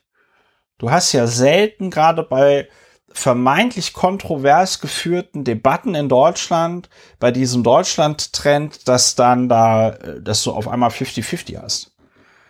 Bei der Meinung. Sondern, wie wir jetzt hier sehen konnten, äh, sind dann 66 Prozent machen sich sehr große oder große Sorgen über den Klimawandel oder so. Ja. Hätte ich jetzt so gar nicht erwartet. Ja, das ist eine interessante Beobachtung. Ja, bei Einwanderung ist es sehr kontrovers. Ähm, ja. Das bei anderen Sachen verwirrt. ist es, äh, ja, das ist äh, erschreckend, aber da ist offenbar, also wenn man dann mal jetzt äh, diese, diesen, wo man auch, das Wort sollte man fast, muss extrem sparsam verwenden und ansonsten drüber schweigen, äh, also Spaltung der Gesellschaft sieht ja nun anders aus. Und ja, ich wollte es gerade sagen. Das ist, also gut, mit das ist äh, ja, das äh, ist ja äh, recht. Die Gesellschaft ist ja schon ein hoher, ein großer Konsens äh, tatsächlich äh, in Jedenfalls nach diesem Deutschland-Trend zufolge. nach diesem Deutschland-Trend. Und man muss an dieser Stelle auch einen kleinen Exkurs machen zu dem, also diese, diese diese Floskeln, Spaltung der Gesellschaft und man darf da jetzt nicht weiter Öl ins Feuer kippen, ja. wird in meinen Augen auch immer nur von den allergrößten konservativen Vollhonks verwendet, die einfach versuchen, irgendeine wie auch immer geartete, halbwegs progressive Debatte abzuwürgen. Ja, also weiß ich nicht. Wenn ja, wir haben ja auch schon mal drüber geschwiegen. Ne? Äh, und äh, das ist in der Tat, glaube ich, dieser Mechanismus, dass man ein Chaos herbeiredet, das es nicht gibt, eine Gefahr heraufbeschwört, die es nicht gibt, einfach nur um äh, repressiv oder gar nicht zu handeln. Ja. So ist es. Da sind wir uns, da sind wir uns handelseinig. Das Einzige, was mich wirklich verwirrt, an diesem, an diesem Deutschland-Trend ist, dass die CDU, CSU, dass die bei 28 Prozent in der Umfrage stehen. Wir haben im Moment noch, wenn ich das richtig sehe, eine, hätten wir noch immer eine Mehrheit für äh, die Ampel. Auch wenn die, äh, die Mehrheit wäre noch eindeutiger, wenn die Linkspartei aus dem äh, Bundestag fliegen würde. Aber dass 28 Prozent der Deutschen noch immer sagen, wir wählen die CDU. Ich weiß nicht, vielleicht liegt das daran, dass ich zu viele Leute auf äh, äh, äh Twitter geblockt habe oder so. Aber die, äh, die CDU kommt bei mir im Moment nicht als relevante politische Kraft in der äh, äh, Bundesrepublik Deutschland vor. Die findet einfach nicht statt. Es findet äh, ab und zu hast du Friedrich Merz mit ein paar komischen Aussagen, dann hast du Jens Spahn mit ein paar komischen Aussagen. Und das war's. Aber ja, du hast keine konstruktive mh. Oppositionsarbeit. Und deswegen ja, wundert mich, weil, weil, weil, wo kommen diese 28 Prozent her? Was sind das für Leute? Also gut, ja, das sind die über 70-Jährigen. Ja, genau. Das ist äh, der für diejenigen, die sowieso keine Zukunft mehr haben. Äh, und es ist der Weg zurück in die, gewissermaßen in die alte Bundesrepublik wollen die zurück. Äh, denn äh, etwas irgendwie Zukunftsweisendes gibt es ja nicht. In die, in die alte Bundesrepublik, wo die Frau den Mann noch um Erlaubnis fragen musste, ob sie arbeiten gehen darf und wo der Mann ihr das untersagen durfte, wenn sie nicht ihren häuslichen Pflichten nachkommt. Ja, und äh, man hätte dann ja auch die Chance, wieder einen CSU-Verkehrsminister zu bekommen. Wenn man schon CDU auf Bundesebene wählt, dann, also es ist wirklich zurück in, ja, wie es halt so ist, zurück in die Vergangenheit. Andere Gründe kann es dafür nicht geben. Ja, ja, also das ist, das ist. Kernkraftwerke. Der, der, der, der, das, die, CDU, CSU, die sind das Kernkraftwerk der deutschen Politik. Ja. Ähm, ja. ja. Gut, ich, ich muss mich, Kernkraftwerke. Ich muss mich hier, ich muss mich hier ein bisschen zurückhalten, aber äh, das ist tatsächlich das, was ich nicht verstehe. Ähm, und ja, we will, we, we will see, wie sich das weiterentwickelt, aber in einer gewissen Weise ist es ja auch beruhigend, dass die Ampel äh, noch eine Mehrheit hätte. Allerdings, was Deutschland natürlich bräuchte, wäre so eine richtig lässige, progressive Partei, die die, S, die, die FDP da in dieser Koalition ersetzen könnte. Ja. Ähm, gibt's halt nicht. So, so ist äh, es. Das war der ARD-Deutschland-Trend. Gerade dieses Misstrauen gegenüber China. Ich möchte da einfach nochmal wiederholen, nicht in ganzer Länge, ich möchte einfach nochmal wiederholen, was ich da im letzten Podcast gesagt habe. Wir brauchen mehr China-Expertise in Deutschland. Und dazu gehört auch, dass wir, ähm, dass deutsche Medien mehr aus China und generell aus Südostasien berichten. Ja, das lassen wir nachhallen, diese Forderung. Und Wo, wozu das übrigens, ja, wozu das übrigens führt, Klammer auf, könnte man die Kategorie Fail der Woche draus machen. Äh, in Busan, ach, in Busan, in äh, Itaewon, in äh, Seoul, äh, äh, Südkorea, hat sich ja vom, äh, vom Samstag auf Sonntag jetzt eine wirklich sehr schlimme Tragödie ereignet mit dieser Massenpanik der so wie ich das verstanden habe, mittlerweile ähm, 156 Menschen sind gestorben und 128 oder so wurden teilweise schwer verletzt. Und die Bürgermeisterin der Hauptstadt Berlins,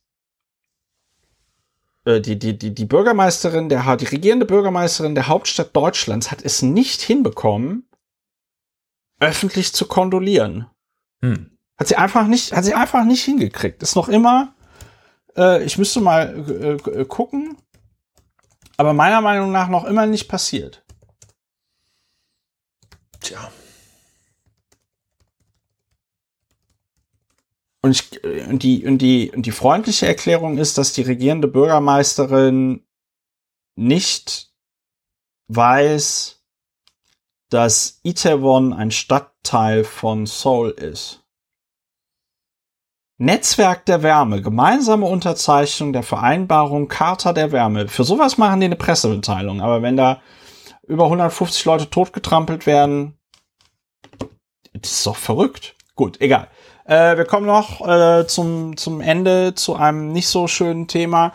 Äh, wir hatten ja schon gesagt, wir haben äh, in der heutigen Folge Schrödingers Betonmischer einmal nicht drüber reden und dann doch drüber reden. In Berlin wurde eine Fahrradfahrerin von einem Betonmischer überfahren und das Ganze wurde verknüpft mit äh, den Protesten der letzten Generation, die sich gerne auf Straßen festkleben und Autos an der Weiterfahrt hindern. Und Ulrich, du wolltest darüber sprechen. Ja, ich möchte darüber sprechen. Wie eingangs schon gesagt, äh, war es Kandidat auch dafür nicht darüber zu sprechen, aber dafür zeigen sich doch da zu viele zu viele Dimensionen und dafür gibt es zu viele wichtige Punkte an diesem Thema. Wie du schon gesagt hattest, äh, auf einer Berliner Straße, nicht etwa auf der Autobahn, äh, sondern auf der Bundesallee, für die Leute, die sie kennen, ist am Montag eine Radfahrerin, ich glaube eine 46-jährige Radfahrerin, äh, schwer verunglückt. Äh, und äh, das ist immer so dieser Euphemismus, schwer verunglückt. Jedenfalls ist ein Betonmischer auf sie draufgefahren. Und ähm, die Frau war unter diesem Betonmischer eingeklemmt und die Rettungsmaßnahmen äh, wurden entsprechend ergriffen.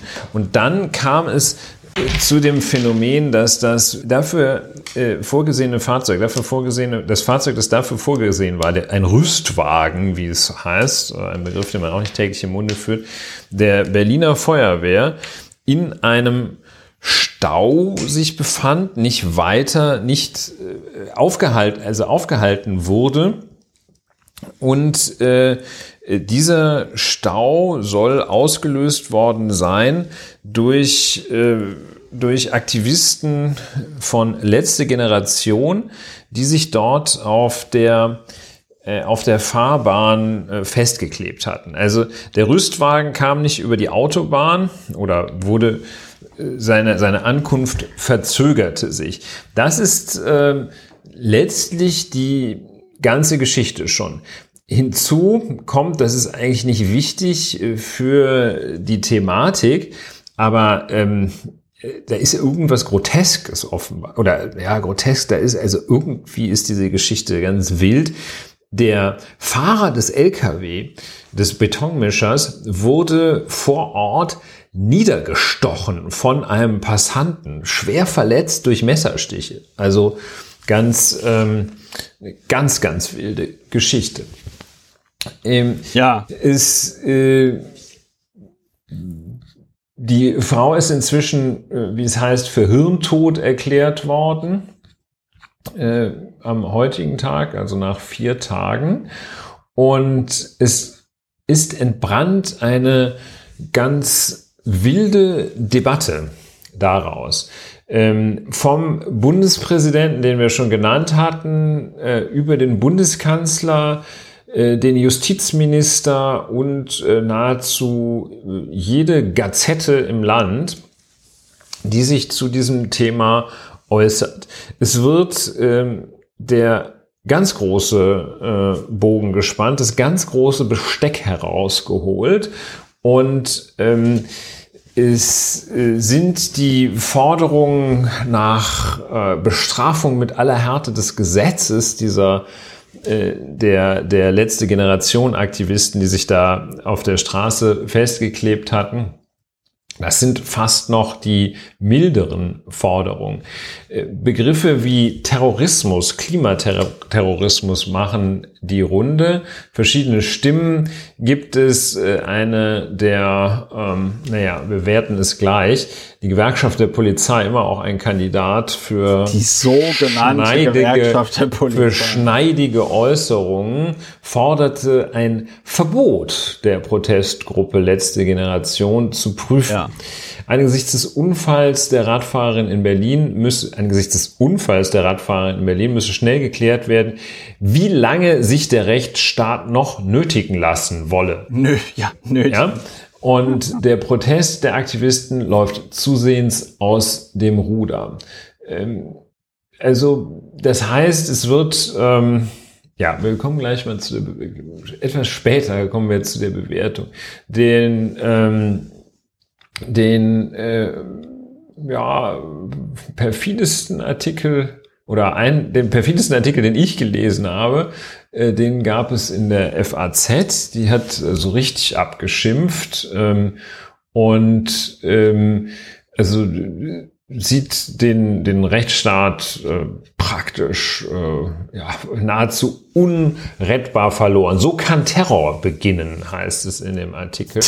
ähm, und bei Gruppen mit anderen Zielen wäre das längst benannt worden und ein großes neues Kapitel im Verfassungsschutzbericht aufgeschlagen. Ein Gewalt, der gewalttätige Kampf im Namen des Klimas trägt äh, zurzeit das höchste Gut auf seiner Fahne. Also der gewalttätige Kampf, äh, gewalttätiger Kampf im Namen des Klimas.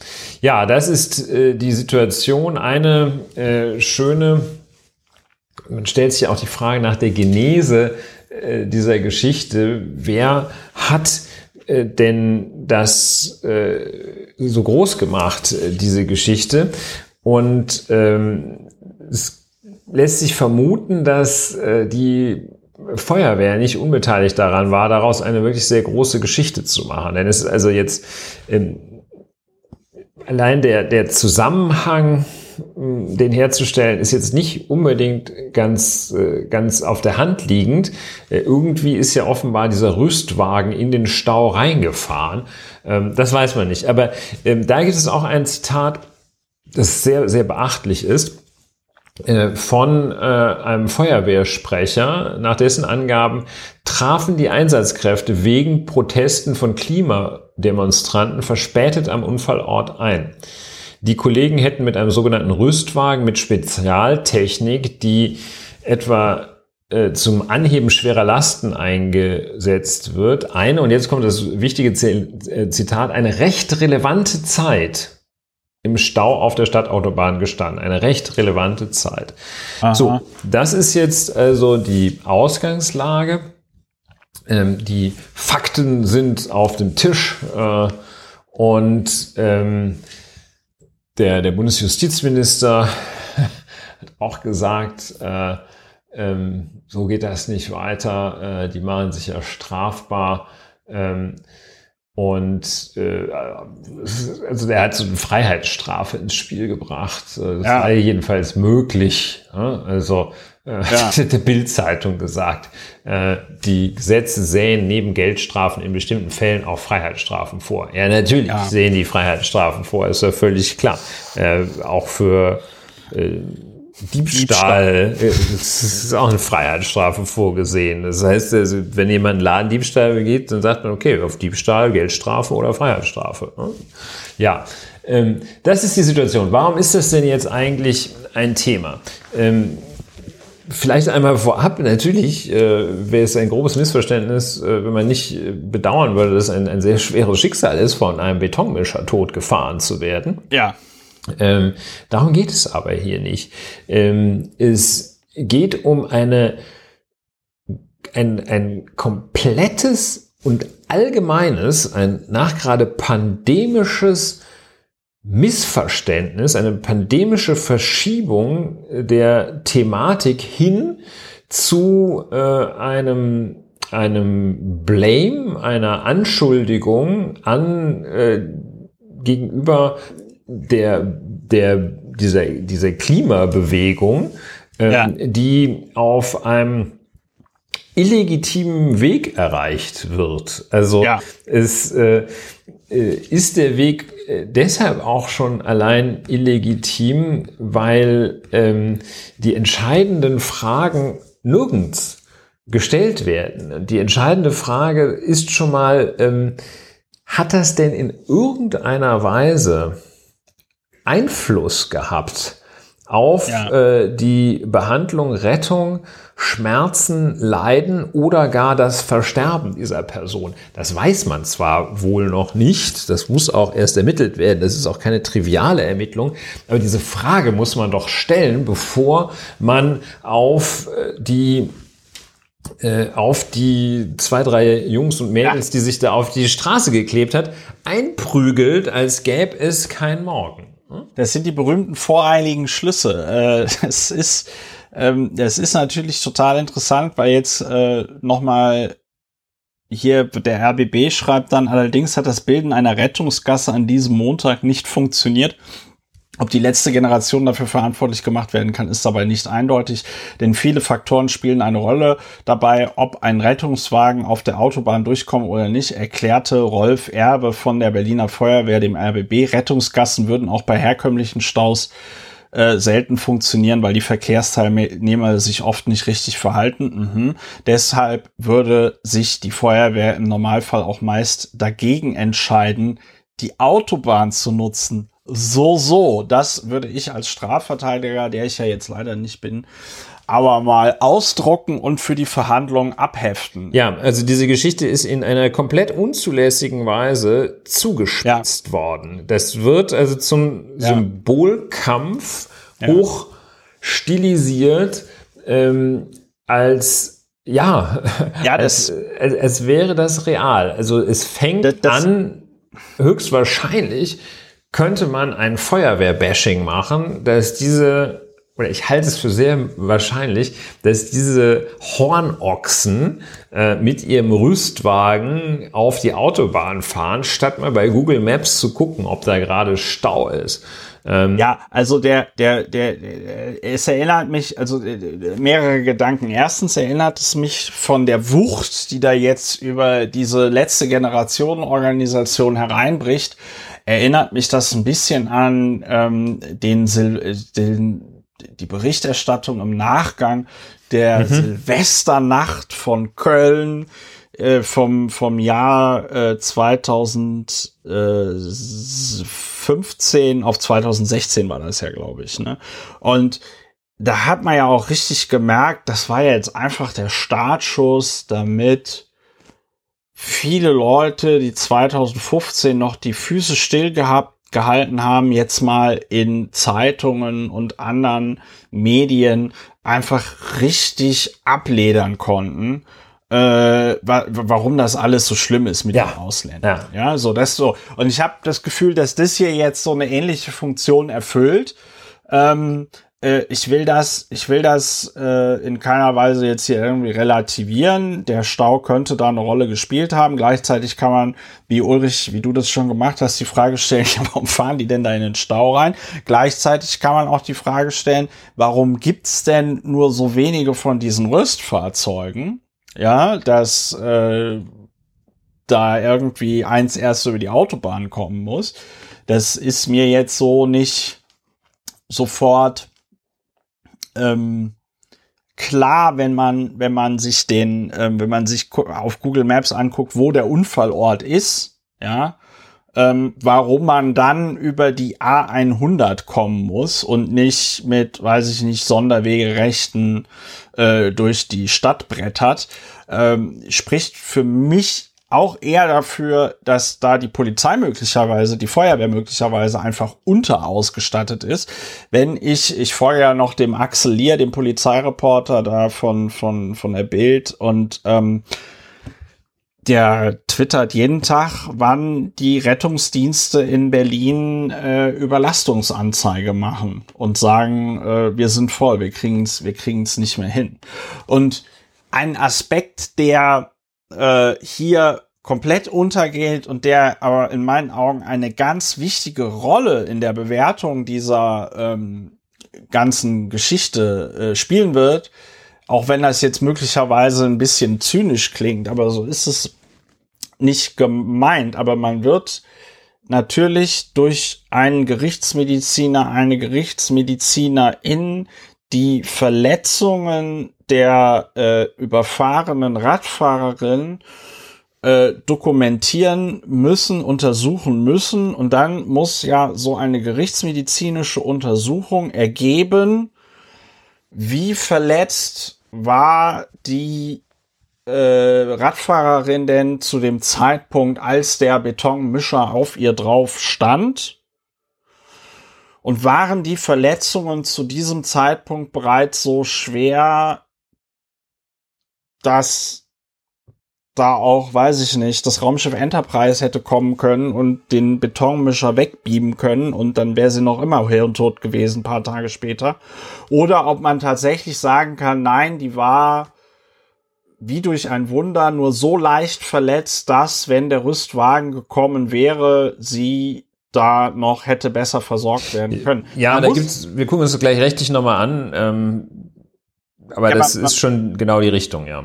Man, und man muss an der Stelle ja auch noch sagen, ähm, die waren ja in der Lage, die waren ja in der Lage dann, als dieser Rüstwagen äh, nicht kam oder klar war, dass er im Stau Sie steht. mussten dann improvisieren, wie es Sie heißt. Sie mussten ne? improvisieren und die, mhm. und die Frau da rausholen und man natürlich gleichzeitig die Frage stellen kann, hätte man vor Ort zu dem Schluss kommen können, dass man keine Zeit hat, auf den Rüstwagen zu warten und deswegen sofort mit dem Improvisieren anfangen muss. Verstehst du? Also weil wenn die gesagt haben, wir warten jetzt, bis der Rüstwagen da ist, um den Betonmischer da irgendwie wegzukriegen, schien man ja der Meinung zu sein, dass das jetzt nicht so akut ist, dass man Himmel und Hölle in Bewegung versetzen muss, um diese Frau jetzt unter diesem Lastwagen zu retten. Ja, ja äh, und Fragen über Fragen, wie sich zeigt, äh, Fragen über Fragen, ja. die von von denen jede dieser Fragen von entscheidender Bedeutung dafür ist, ja. wie man diesen Sachverhalt rechtlich und auch tatsächlich und moralisch zu bewerten hat. Ja, und die auch die, deutlich also komplexer jede sind. dieser Fragen ist entscheidend dafür, ja. ob sich da jemand, ob da jemand, ob die Klebis da Schuld auf sich geladen haben oder nicht. Und ähm, diese Fragen werden Land auf Land ab vernachlässigt und nicht gestellt. Die Debatte springt ja. ähm, sozusagen von null auf drei äh, statt äh, eins und zwei erst einmal zu prüfen und zu erwägen. Insofern ähm, finde ich deinen dein Vergleich äh, mit der Kölner Silvesternacht ausgesprochen treffend und dieses Bedürfnis, was hier gnadenlos, gnadenlos aufgegriffen wird, die, das Bedürfnis, das gestillt wird, einfach mal abzuledern und äh, die, die Klebis werden, wenn, wenn sie Pech haben äh, und vor Gericht landen, hängt es tatsächlich nur davon ab, ob da so ein Vollholzkopf äh, im Richterstühlchen sitzt oder nicht. Dann kann es denen passieren, dass die richtig, richtig hart drangenommen werden. Und äh, das äh, weitestgehend zu Unrecht.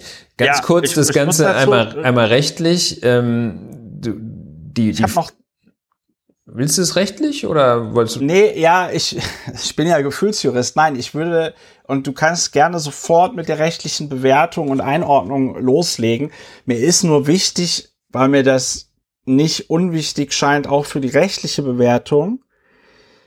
Es sind wirklich zwei Feuerwachen in unmittelbarer Nähe des Unfallortes, ja. Äh, die eine ist ungefähr, ich messe das jetzt nicht genau aus, die eine ist ungefähr 800 Meter entfernt, die eine dürfte so 1,4 Kilometer entfernt sein. Ja, also einmal die Feuerwache Ranke und die Feuerwache, äh, Berufsfeuerwache Wilmersdorf. Ja, ähm, die sind beide, ja, ein Kilometer vom Unfallort entfernt und Spoiler Alert, man muss von diesen Feuerwachen aus nicht über die Autobahn fahren, um zum Unfallort kommen, nämlich auf der Bundesallee zwischen der Nachotstraße und der Spichernstraße. Bedeutet, man kann auch ganz leise die Frage stellen, warum gab es denn weder bei der Feuerwache Ranke noch bei der Berufsfeuerwache Wilmersdorf diese Ausrüstung, die da benötigt worden ist. Oder haben sich die ja, Jungs vielleicht verfahren, die dann hinterher sagen, ja wir haben eine recht relevante Zeit im Stau gestanden. Ja. Ähm, also recht relevant ist natürlich auch schon, ähm, ja, die Frau war ein wenig schwanger. Und also war, es ist eine sehr präzise Einordnung auf jeden Ja, es ist so, eine, eine, eine, paradoxe Einordnung, ähm, weil, also entweder ist es relevant oder nicht relevant, aber ein bisschen relevant, also recht relevant, gibt es der Logik zufolge nicht. Und äh, das auch da in dieser in diesem Begriff recht relevant zeigt sich das zeigt sich das ganze Dilemma. Ähm, und das macht mich macht mich tatsächlich auch wütend, äh, dass dass diese Debatte geführt wird. Äh, ohne diesen entscheidenden, auch rechtlichen Fragen nachzugehen. Es gab sogar äh, Leute, die äh, davon sprachen, das hätte womöglich Tatbestände erfüllt, die es im äh, Strafgesetzbuch und im, im Nebenstrafrecht äh, in Deutschland nicht gibt. Also ja, die haben sich ja strafbar gemacht wegen Behinderung von Rettungsfahrzeugen. Man sagt, ja, und wo ist dieser Straftatbestand? Den gibt's halt nicht. Ähm, äh, was es gibt, ist äh, Nötigung äh, und Körperverletzung hier natürlich in der fahrlässigen Begehungsweise, denn darauf angekommen, äh, Absicht oder Vorsatz, jemanden körperlich zu verletzen, hatten die äh, KleberInnen nicht. Ähm, das kann man ausschließen nach eigenen Angaben. Sorgen Sie auch immer dafür, dass wenn Sie sich da festkleben, dass die Möglichkeit besteht, äh, Leute durchzulassen. Also äh, die haben, wenn ich das richtig sehe, klebt sich einer immer nicht so ganz fest oder gar nicht fest und der kann zur Not aufstehen. Wenn er weggetragen wird, kommt ein anderer und so weiter und so fort. Ähm, das ist schon ein, äh, eingebaut, die, die Möglichkeit, da eine kleine Schleuse zu bilden. Also ähm, die äh, fahrlässige Körperverletzung äh, ist ein vergleichsweise komplizierter, äh, rechtlich komplizierter Tatbestand, ähm, weil man äh, ja hier jemanden bestraft wegen etwas, was er letztlich gar nicht wollte. Man braucht also eine Pflichtverletzung. Ähm, und jetzt wird es eben schwierig, eine Pflichtverletzung, das ist bei der fahrlässigen Körperverletzung wie bei der fahrlässigen Tötung äh, das gleiche, eine Pflichtverletzung, die ursächlich dafür wird, dass die Verletzung oder gar der Tod eintritt. Hm? Also ähm, so dass also man sich hier fragen muss, haben denn die Menschen, die sich da festgeklebt haben, durch ihr Verhalten äh, diesen Stau ausgelöst, der wiederum dazu geführt hat, dass das Rüstfahrzeug nicht äh, rechtzeitig durchgekommen ist. Und dieses nicht rechtzeitige Durchkommen des Rüstfahrzeuges, das muss dazu geführt haben, dass es zumindest eine Verzögerung gegeben hat, die die Schmerzen dieser Frau gesteigert hat oder gar ursächlich dafür war, dass sie gestorben ist, weil sie andernfalls nicht gestorben wäre.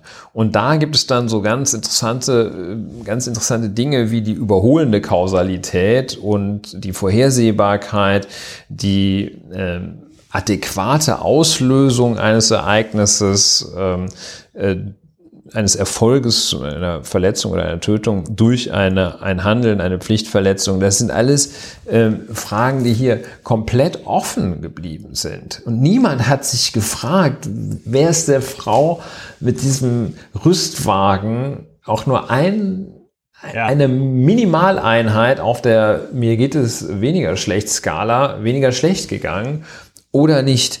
Das ist gleich aufgekommen als äh, die, also sozusagen, man hat sozusagen nahezu gleich geschrien, ihr Mörder von letzte Generation. Ja. Und ähm, ja, ist schon die Frage, ob es überhaupt eine Nötigung ist. Es kann auseinandergehen, es muss nicht beides sein, äh, ist nicht entweder oder. Nötigung ist ja dieses äh, durch äh, ein äh, verwerflich, ein, ein im Vergleich zum Zweck verwerfliches Mittel äh, jemanden zu einer Handlung oder Unterlassung oder Duldung zu bewegen, sprich setzt mich auf die Autobahn, um etwas zu bewirken, weiß man auch nicht. Aber Nötigung ist eigentlich auch nicht das, nicht das äh, Kernproblem hier. Seine Brisanz erlangt der Fall dadurch, dass so getan wird, mit den vorhandenen Fakten ist es ein so tun, als hätten die diese Frau auf dem Gewissen oder ihr jedenfalls stärkere als äh, ohnehin eingetretene äh, Schmerzen zugefügt. Ja, ähm, wenn man schon spekuliert, ich könnte mir echt vorstellen, dass in Wirklichkeit, und ich hoffe, hoffe, hoffe, dass es Menschen gibt, die das mal nachrecherchieren, ich könnte mir tatsächlich vorstellen, dass in Wirklichkeit die Polizei, die Feuerwehr versemmelt hat hier. Äh, und zwar äh, sei es durch die Ausstattung oder den falschen Weg oder sonst. Ja. Also ich könnte mir auch sehr gut vorstellen, ähm, das wäre rechtsmedizinisch zu klären, dass jemand, der so schwer verunglückt, dass ein Betonmischer äh, in einer Weise auf den Körper einwirkt, dass es eines Rüstwagens bedarf, um die Einwirkung des Betonmischers vom menschlichen Körper ja. ähm, wieder äh, rückgängig zu machen, da könnte ich mir vorstellen, äh, dass da nicht mehr viel, äh, nicht mehr viel lebensrettendes möglich war. Ähm, wie gesagt, also das steht völlig außen vor, das Schicksal dieser Frau. Das entzieht sich jeder, jeder Beschreibung und erst recht Bewertung. Aber das ist in dieser Diskussion nicht das Relevante. Und ähm, ja, ähm, und man kann auch davon halten, von Suppe auf Gemälde und äh, Menschen festkleben auf Autobahnen, kann man auch halten, ja. was man will. Ja, ja. Ah, also ähm, und äh, ja, ich meine, dieser, dieser, äh, dieser Vergleich mit, äh, mit Terroristen anderer äh, Richtungen, der ist natürlich äh, eine, eine, eine, eine, eine fehlen die Worte, da fand ich ja, ja. Eine, eine Bodenlosigkeit äh, sondergleichen. Ja. Ähm, denn es ist ja nun, und das auch ein rechtlicher, äh, ein rechtlicher im Strafgesetzbuch angelegter Aspekt. Es kommt schon darauf an, weshalb man das macht, ob man das jetzt macht. Ähm, Blockaden, gerade in Brasilien von Bolsonaro-Anhängern, die das Wahlergebnis nicht anerkennen wollen oder äh, Blockaden eines äh, eines ähm, eines äh, geflüchteten einer geflüchteten Unterkunft, damit die nicht versorgt werden. Das ist halt schon ein anderer Zweck. einer ein, Pride Parade. Einer Pride Parade, ein anderer Zweck, als äh, wenn man sich für die Frage des Klimaschutzes einsetzt. Und das ist rechtlich relevant und das macht den ja. Unterschied. Und im Übrigen, äh, das ist eine Dimension, die mir auch ganz wichtig zu sagen ist, ähm, wenn man das so betrachtet, dass jetzt hier diese Form äh, des Protestes derartig unter massiven Stalin-Orgelartigen Beschuss genommen wird, dann ist das auch ein Angriff auf die Demonstrations- und Versammlungsfreiheit, auf die Versammlungsfreiheit. Ja, äh, denn das ist natürlich bei jeder bei jeder Art, nahezu jeder Art von Veranstaltung, äh, es sei denn, ich stelle mich irgendwie mit dem Schild alleine vor das Brandenburger Tor, aber ähm, das Kanzleramt. Äh, das Kanzleramt, ja, da stehen auch mal sehr, vom Reichstag stehen auch mal sehr kompetente ja. Kollegas. Und ähm, wenn ich aber irgendwo mit äh, ein paar Leuten mich hinstelle und äh, dann ist die Straße dicht, ja, das kann, ist denkbar. Ähm, und äh, dann muss man da halt, äh, muss man sich halt darauf einstellen und die Versammlungsfreiheit dadurch schützen, äh, dass man äh, entweder mehr Rüstwagen kauft oder, oder Google Maps im Rüstwagen installiert oder sonst etwas. Und ähm, wenn man aber sagt, ähm, wenn man so im Nachhinein argumentiert, dann äh, kann man zu dem Ergebnis kommen, das schwebt wohl auch der Gewerkschaft der Polizei vor, dann haben die nicht immer freitags frei. Äh, dann kann man zu dem Ergebnis gelangen, dass letztlich jede Art der etwas störenden Manifestation eine potenziell fahrlässige Körperverletzung oder gar fahrlässige Tötung ist. Und all das wird in dieser in diesem völlig unverändert äh, auch runtergebeteten und überall identisch äh, runtergebeteten ähm, ja, dadurch kam der Rüstwagen später ähm, in dieser Berichterstattung äh, komplett ausgeblendet. Ja, äh, das macht das wirklich sehr, sehr ärgerlich. Da muss man echt aufpassen, äh, wie ein Schießhund, was immer das auch ist, dass die eine Diskussion nicht so entgleitet und äh, sondern wieder zurückgeholt wird. Ja. Ähm, Im Mittelalter wären die äh, Klebis wären sofort gesteinigt worden, sofort an die nächste, an die nächste Straßenlaterne aufgehängt und gesteinigt wahrscheinlich. Und ähm, das ist, also ich will jetzt hier nicht zu schwarz malen, aber äh, möglicherweise ist es genau dieser Mechanismus, äh, der zu dieser enormen Entladung führt, mit der jetzt auf diese Leute gezeigt wird, ähm, von, ja, von, von ganz, ganz vielen Richtungen. Und nochmal, um das zu sagen, also äh, unabhängig davon, wie gut oder schlecht man das findet, dass sie sich auf Autobahnen festkleben und äh, Bilder mit Kartoffelbrei beschmeißen. Ja, und jetzt muss man, jetzt muss man aber auch, äh, also ich muss jetzt noch verschiedene Sachen an dieser Stelle sagen, die äh, in meinen Augen nicht ganz unerheblich sind und die deinen wirklich exzellenten Vortrag nochmal. Lass uns äh, einen Exzellenzcluster bilden. Wir, wir, wir, sind, wir sind Deutschlands bester Exzellenzcluster. Es ist ich habe ja gelesen, ne, zwischen Nacholstraße und Spichernstraße und das ist tatsächlich genau an der Stelle passiert, an der ich mir äh, vorgestellt habe, dass es passiert ist. Der äh, Markus, nee, der Jörn Hasselmann vom, äh, vom Tagesspiegel war dort vor Ort und hat ein paar Fotos gemacht und das ist tatsächlich so eine, ähm, das ist tatsächlich so eine Ecke, die dann ein bisschen schwierig ist, weil sich die Straße so aufgabelt, ja.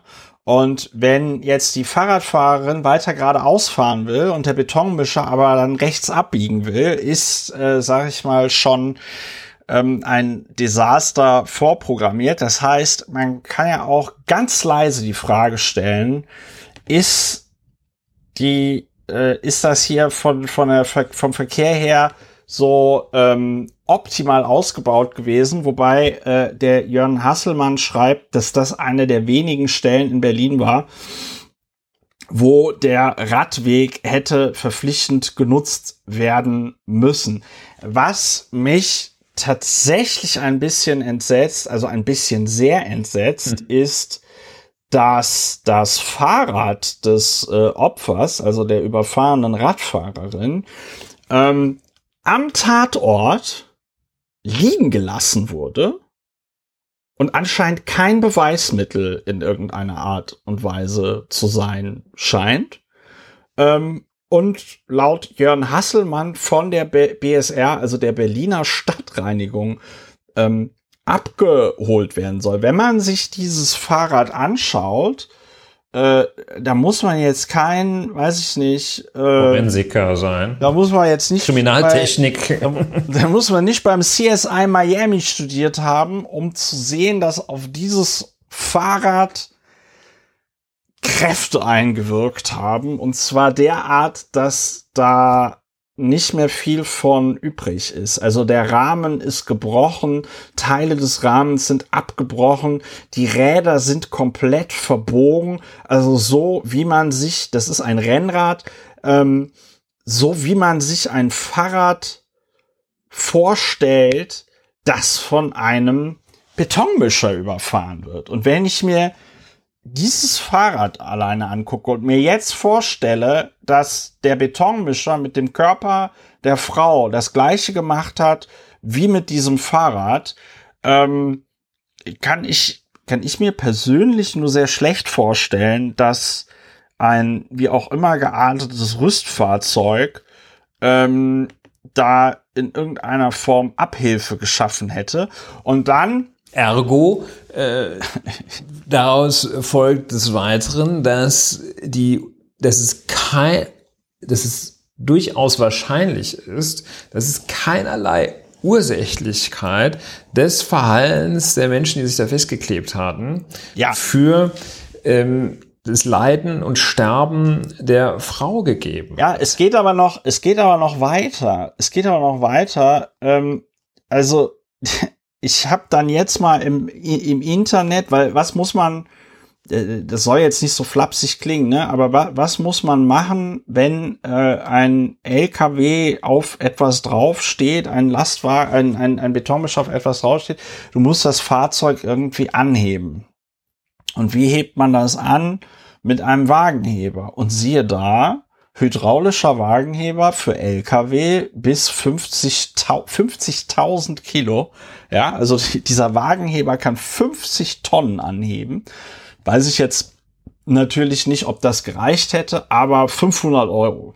Ähm, äh, und der sieht jetzt nicht so groß aus, äh, dass man jetzt, dass man jetzt sagen würde, okay, es ist vollkommen unmöglich, dass es so ein Gerät auf jeder Feuerwache in Berlin gibt oder so. Im Gegenteil, das sieht schon so aus, als könnte man es in ein äh, wie auch immer geartetes Vor ähm, ähm, Feuerwehrfahrzeug einpacken. Ja, und äh, man auch da natürlich dann die Frage stellen kann: Ja, warum haben denn, warum hat denn ein normales Feuerwehrfahrzeug, also dass das in den Rettungswagen nicht reinpasst, geschenkt? Aber warum hat denn ein normales Feuerwehrfahrzeug oder ein größeres Polizeifahrzeug, ich meine, wenn die Knüppel haben und äh, Hunde und alles Mögliche, warum haben die nicht einen hydraulischen Wagenheber? Ja, wo, also, weil passiert ja gerade in Berlin häufiger, dass LKW über Fahrradfahrer fahren. Es ist ja jetzt nicht so, als sei das das erste Mal, äh, weiß ich nicht, seit dem äh, Fall der Berliner Mauer. Und dann habe ich mir das mit den Feuerwachen noch angeguckt und es ist wirklich, ähm, ich, ich werde, ich werde nicht schlau draus, wie bei den ganzen Feuerwachen in der Umgebung des Unfallortes, wie man da auf die Idee kommt, über die A100 fahren zu müssen. Also insbesondere, weil es mir da auch keine gescheite Ausfahrt zu geben scheint. Ja, wenn man über den über den Abzweig Steglitz kann man, glaube ich, hätte man, glaube ich, also will damit irgendwie sagen, das spielt, glaube ich, eine ganz, ganz äh, große Rolle, dann da auch zu klären, Warum haben die denn, wie du schon gesagt hast, warum haben die denn die Autobahn genommen? Also ja? warum haben die die so. Autobahn genommen? Wenn man zusätzlich nochmal schaut, äh, wir sind ja auch Feuerwehr-Podcast, ähm, was ein Rüstwagen ist. Also ein Rüstwagen ist äh, so ein, so scheint es mir jedenfalls, so ein äh, ganz ein ganz normales Feuerwehrauto ähm, ja. mit dem Rüstzeug drin, äh, wie der Name indiziert. Das ist das Ausrüst, die Ausrüstungskarre. Und wenn es wirklich so aussieht äh, wie das prototypische, der prototypische Rüstwagen, gibt es da viele in einer Stadt der ja. Größe Berlins. Ähm, ja. Das ist jetzt also nicht so dieser, ähm, dieser atomgetriebene ähm, Titankran, der da, äh, von dem es halt weltweit nur fünf Stück gibt, ähm, sondern das ist halt so ein Feuerwehrauto, das da nicht durchgekommen sein soll. Und ich ja. Möchte mich fast festlegen, aber ja. weil ich das nicht tue, äh, den ganz deutlichen Verdacht äußern, dass diese Geschichte komplett erfunden ist, konstruiert ja. ist. This story has been made up probably. Ja, das, und, ist, ähm, das ist auch, das ist auch, wenn man, ja, ja, also du, du hast das richtig erfasst, wenn man Rüstfahrzeug, wenn man sehen will, wie das aussieht, äh, gibt's auch ein, es gibt auch ein schönes Rüstfahrzeug von Playmobil, ne? Und äh, da ist es im Grunde genommen ein Rüstfahrzeug, wenn wenn das Auto, wenn das Polizei, wenn das Feuerwehrauto keine Drehleiter hat, dann ist es das Rüstfahrzeug. Ja, so, ist so ist es. Das ist, ist das, so kann man sagen. So, so kann man es so kann man sagen. Das andere ist die Drehleiter. Ohne Drehleiter heißt es Rüstfahrzeug. Das, das ist das Rüstfahrzeug, ja. Ja. Und ja, und also das ist eine, eine wirklich komplett konstruierte Geschichte scheint. Halte ich für sehr, sehr wahrscheinlich. Und äh, das, das geht nicht. Das muss, dem muss man, muss man tatsächlich nachgehen. Ähm, und äh, ja, ganz schlicht gesprochen, was können die Klebis dafür, wenn die, wenn die Deppen keine Rettungsgasse bilden und, und, und die Feuerwehr da auf die falsche Autobahn drauf, auf die falsche Straße fährt. Ja, ähm, und das muss man, das muss man erst klären, bevor man schreibt, dass die Demokratie in Gefahr ist und und dass das Terrorismus ist und dass es Terrorismus ist und äh, das ist der ähm, ich vergesse immer den Vornamen, der Nachname fällt mir leichter, äh, ich glaube Konrad Müller, heißt äh, der Kollege von der FAZ.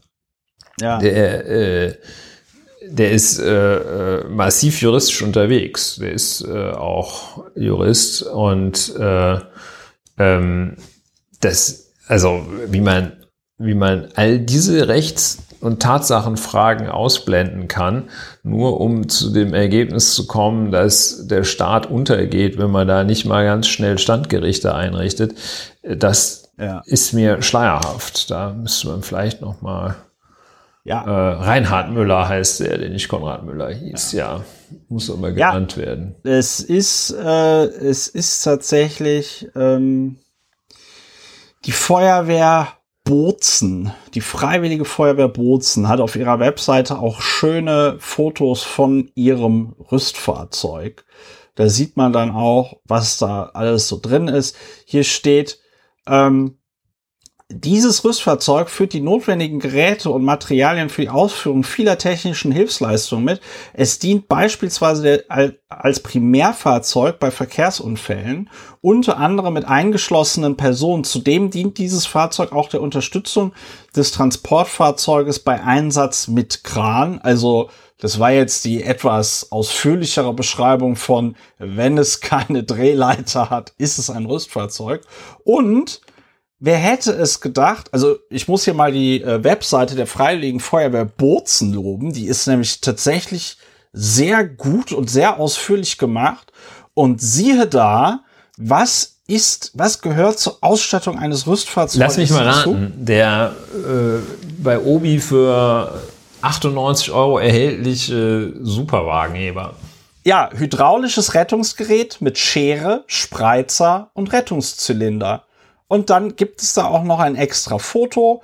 Hydraulische Rettungsgeräte finden hauptsächlich bei Verkehrsunfällen mit Pkw oder Lkw-Beteiligung Verwendung, um eingeklemmte Personen aus dem Fahrzeugwrack zu befreien. Bei Bedarf werden sie aber auch bei anderen technischen Hilfsleistungen eingesetzt. So, und dann gibt's da eine schöne äh, Bildergalerie, wo man also diese, diesen Hydraulikgenerator sieht.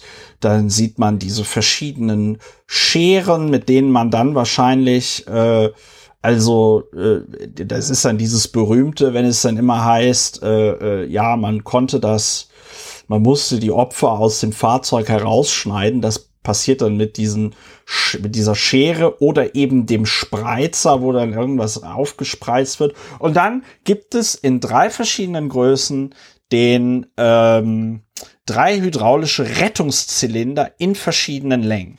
Und der Rettungszylinder, ohne jetzt die genaue Funktionsweise dort erklärt ich, zu bekommen. Ich glaube, es aber kommt gerade auch so ein bisschen der kleine Christopher zum Vorschein der, mit der, den Feuerwehrautos, der, oder? Naja, sagen wir mal, sagen wir mal so. Erstens, großer Playmobil-Fan, äh, äh die, die, die Sachen von Playmobil äh, da, die sind wirklich sehr, ähm, jetzt wollte ich schon sagen, naturgetreu. Ähm, also die sind da schon sehr nachempfunden dem, was es da gibt. Und also ohne jetzt da äh, bei, jemals bei einer freiwilligen Feuerwehr gewesen zu sein, sehen diese Rettungszylinder doch schon ebenso aus wie eben äh, Wagenheber. Das sind ganz einfache, ähm, äh, das ist im Grunde genommen eine Stange, in der eine andere Stange drin steckt mit einem Hydraulikanschluss und dann lässt du da die Luft rein und dann hebt die, dann fährt die Stange aus dem Zylinder raus und hebt das Fahrzeug eben. Ja, und an. das ist hier das bewusste Framing, äh, dass es das ja. Rüstfahrzeug mit Spezialeinrichtung, Ausrüstung war. Das war der Feuerwehrwagen mit dem Wagenheber. Das war alles. So, ne? und das Ganze, und das also, Ganze. Vermute ich. Und das Ganze geht mir wirklich so auf den Sack, muss ja, ich ne? sagen, ne? dass ich morgen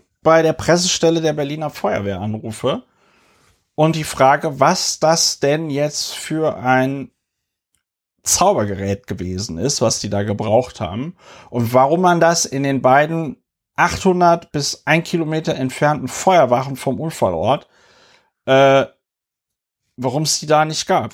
Ja, das da stellen sich mir, einige interessante niemand, Fragen. Auch welchen Weg dieses, ja. äh, dieses äh, Rüstfahrzeug gefahren ist. Ja, ich bin sehr gespannt. Das, das kann äh, mir niemand sagen, dass es auf diesen beiden Feuerwachen, der Feuerwache Ranke und der Feuerwache, Berufsfeuerwache Wilmersdorf, dass da keine ähm, äh, Rüstfahrzeuge mit diesem, mit diesem Hydraulik äh, Gebimsel äh, äh, gab mit diesen hydraulischen Rettungszylindern. Das, das halte ich für 200 Prozent ausgeschlossen.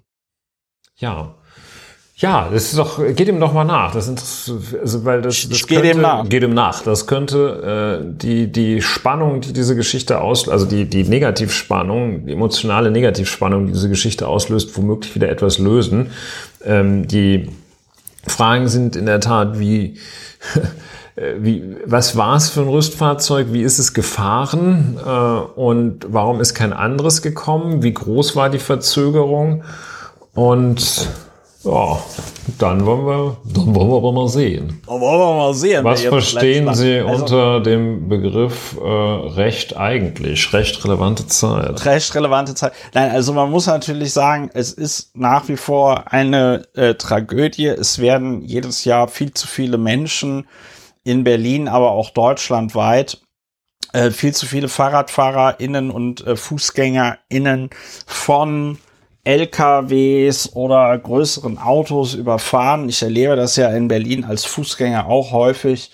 Es gibt ja oft die Situation, wenn du eine Straße äh, äh überquerst äh, und dabei auch nur flüchtig in dein Mobiltelefon guckst, dass manche Autofahrer, insbesondere die von sogenannten Sports Utility Vehikeln, ähm, direkt als Freischein äh, interpretieren, dass sie dich jetzt eigentlich überfahren dürfen. Ne? So nach dem Motto, ja, jetzt guckt er dann noch ins Handy und trödelt, dann wird das ja wohl in Ordnung sein, wenn ich den einfach mal ein bisschen touchiere hier mit der, äh, äh mit, mit dem, mit dem Auto. Ähm, also das ist alles, das ist alles äh, nicht schön.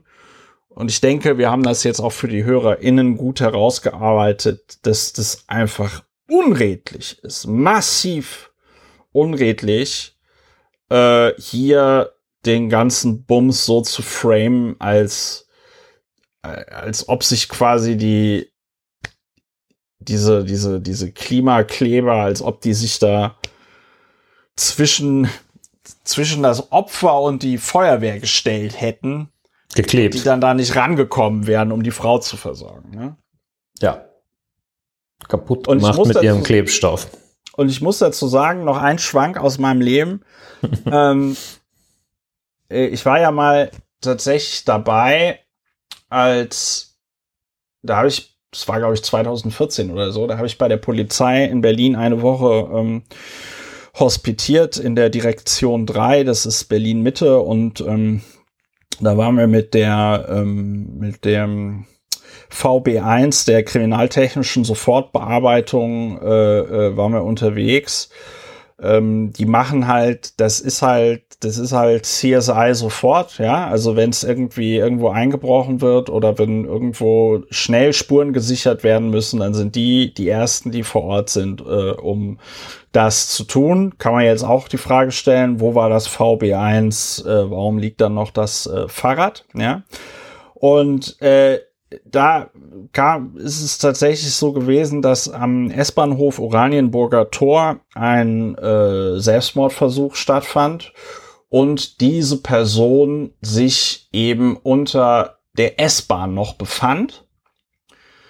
Äh, das passiert häufig, dass wenn die dann sich vor die S-Bahn schmeißen, äh, die quasi so rangesaugt werden unter, äh, unter die S-Bahn.